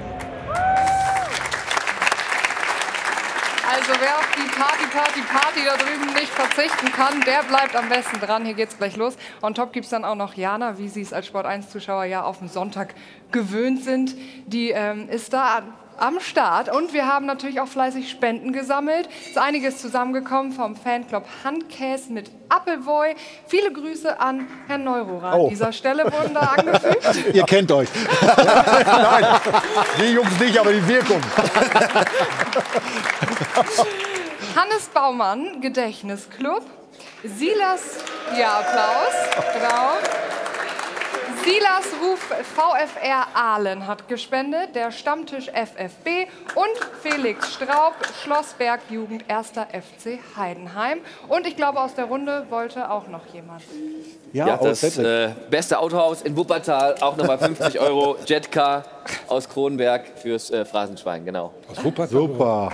Äh, leg's, leg's dahin, wir tun es gleich rein. Ja, also, ich, ich bedanke mich bei euch. Andi, war schön, dass du hier warst. Ich wünsche euch äh, heute beim Finale viel Spaß. Dann frohes Fest. Ne? Kommt gut ins neue Jahr rüber. Übrigens, wenn Sie zu Hause Lust haben, am ersten Weihnachtsfeiertag mal so ein bisschen von der Family wegzukommen, gibt einen Tipp. Also es gibt so ein Best-of vom Dopa äh, nächsten Sonntag um 11 Uhr. Ansonsten machen wir dann weiter am 22. Januar, wenn die Bundesliga wieder losgeht.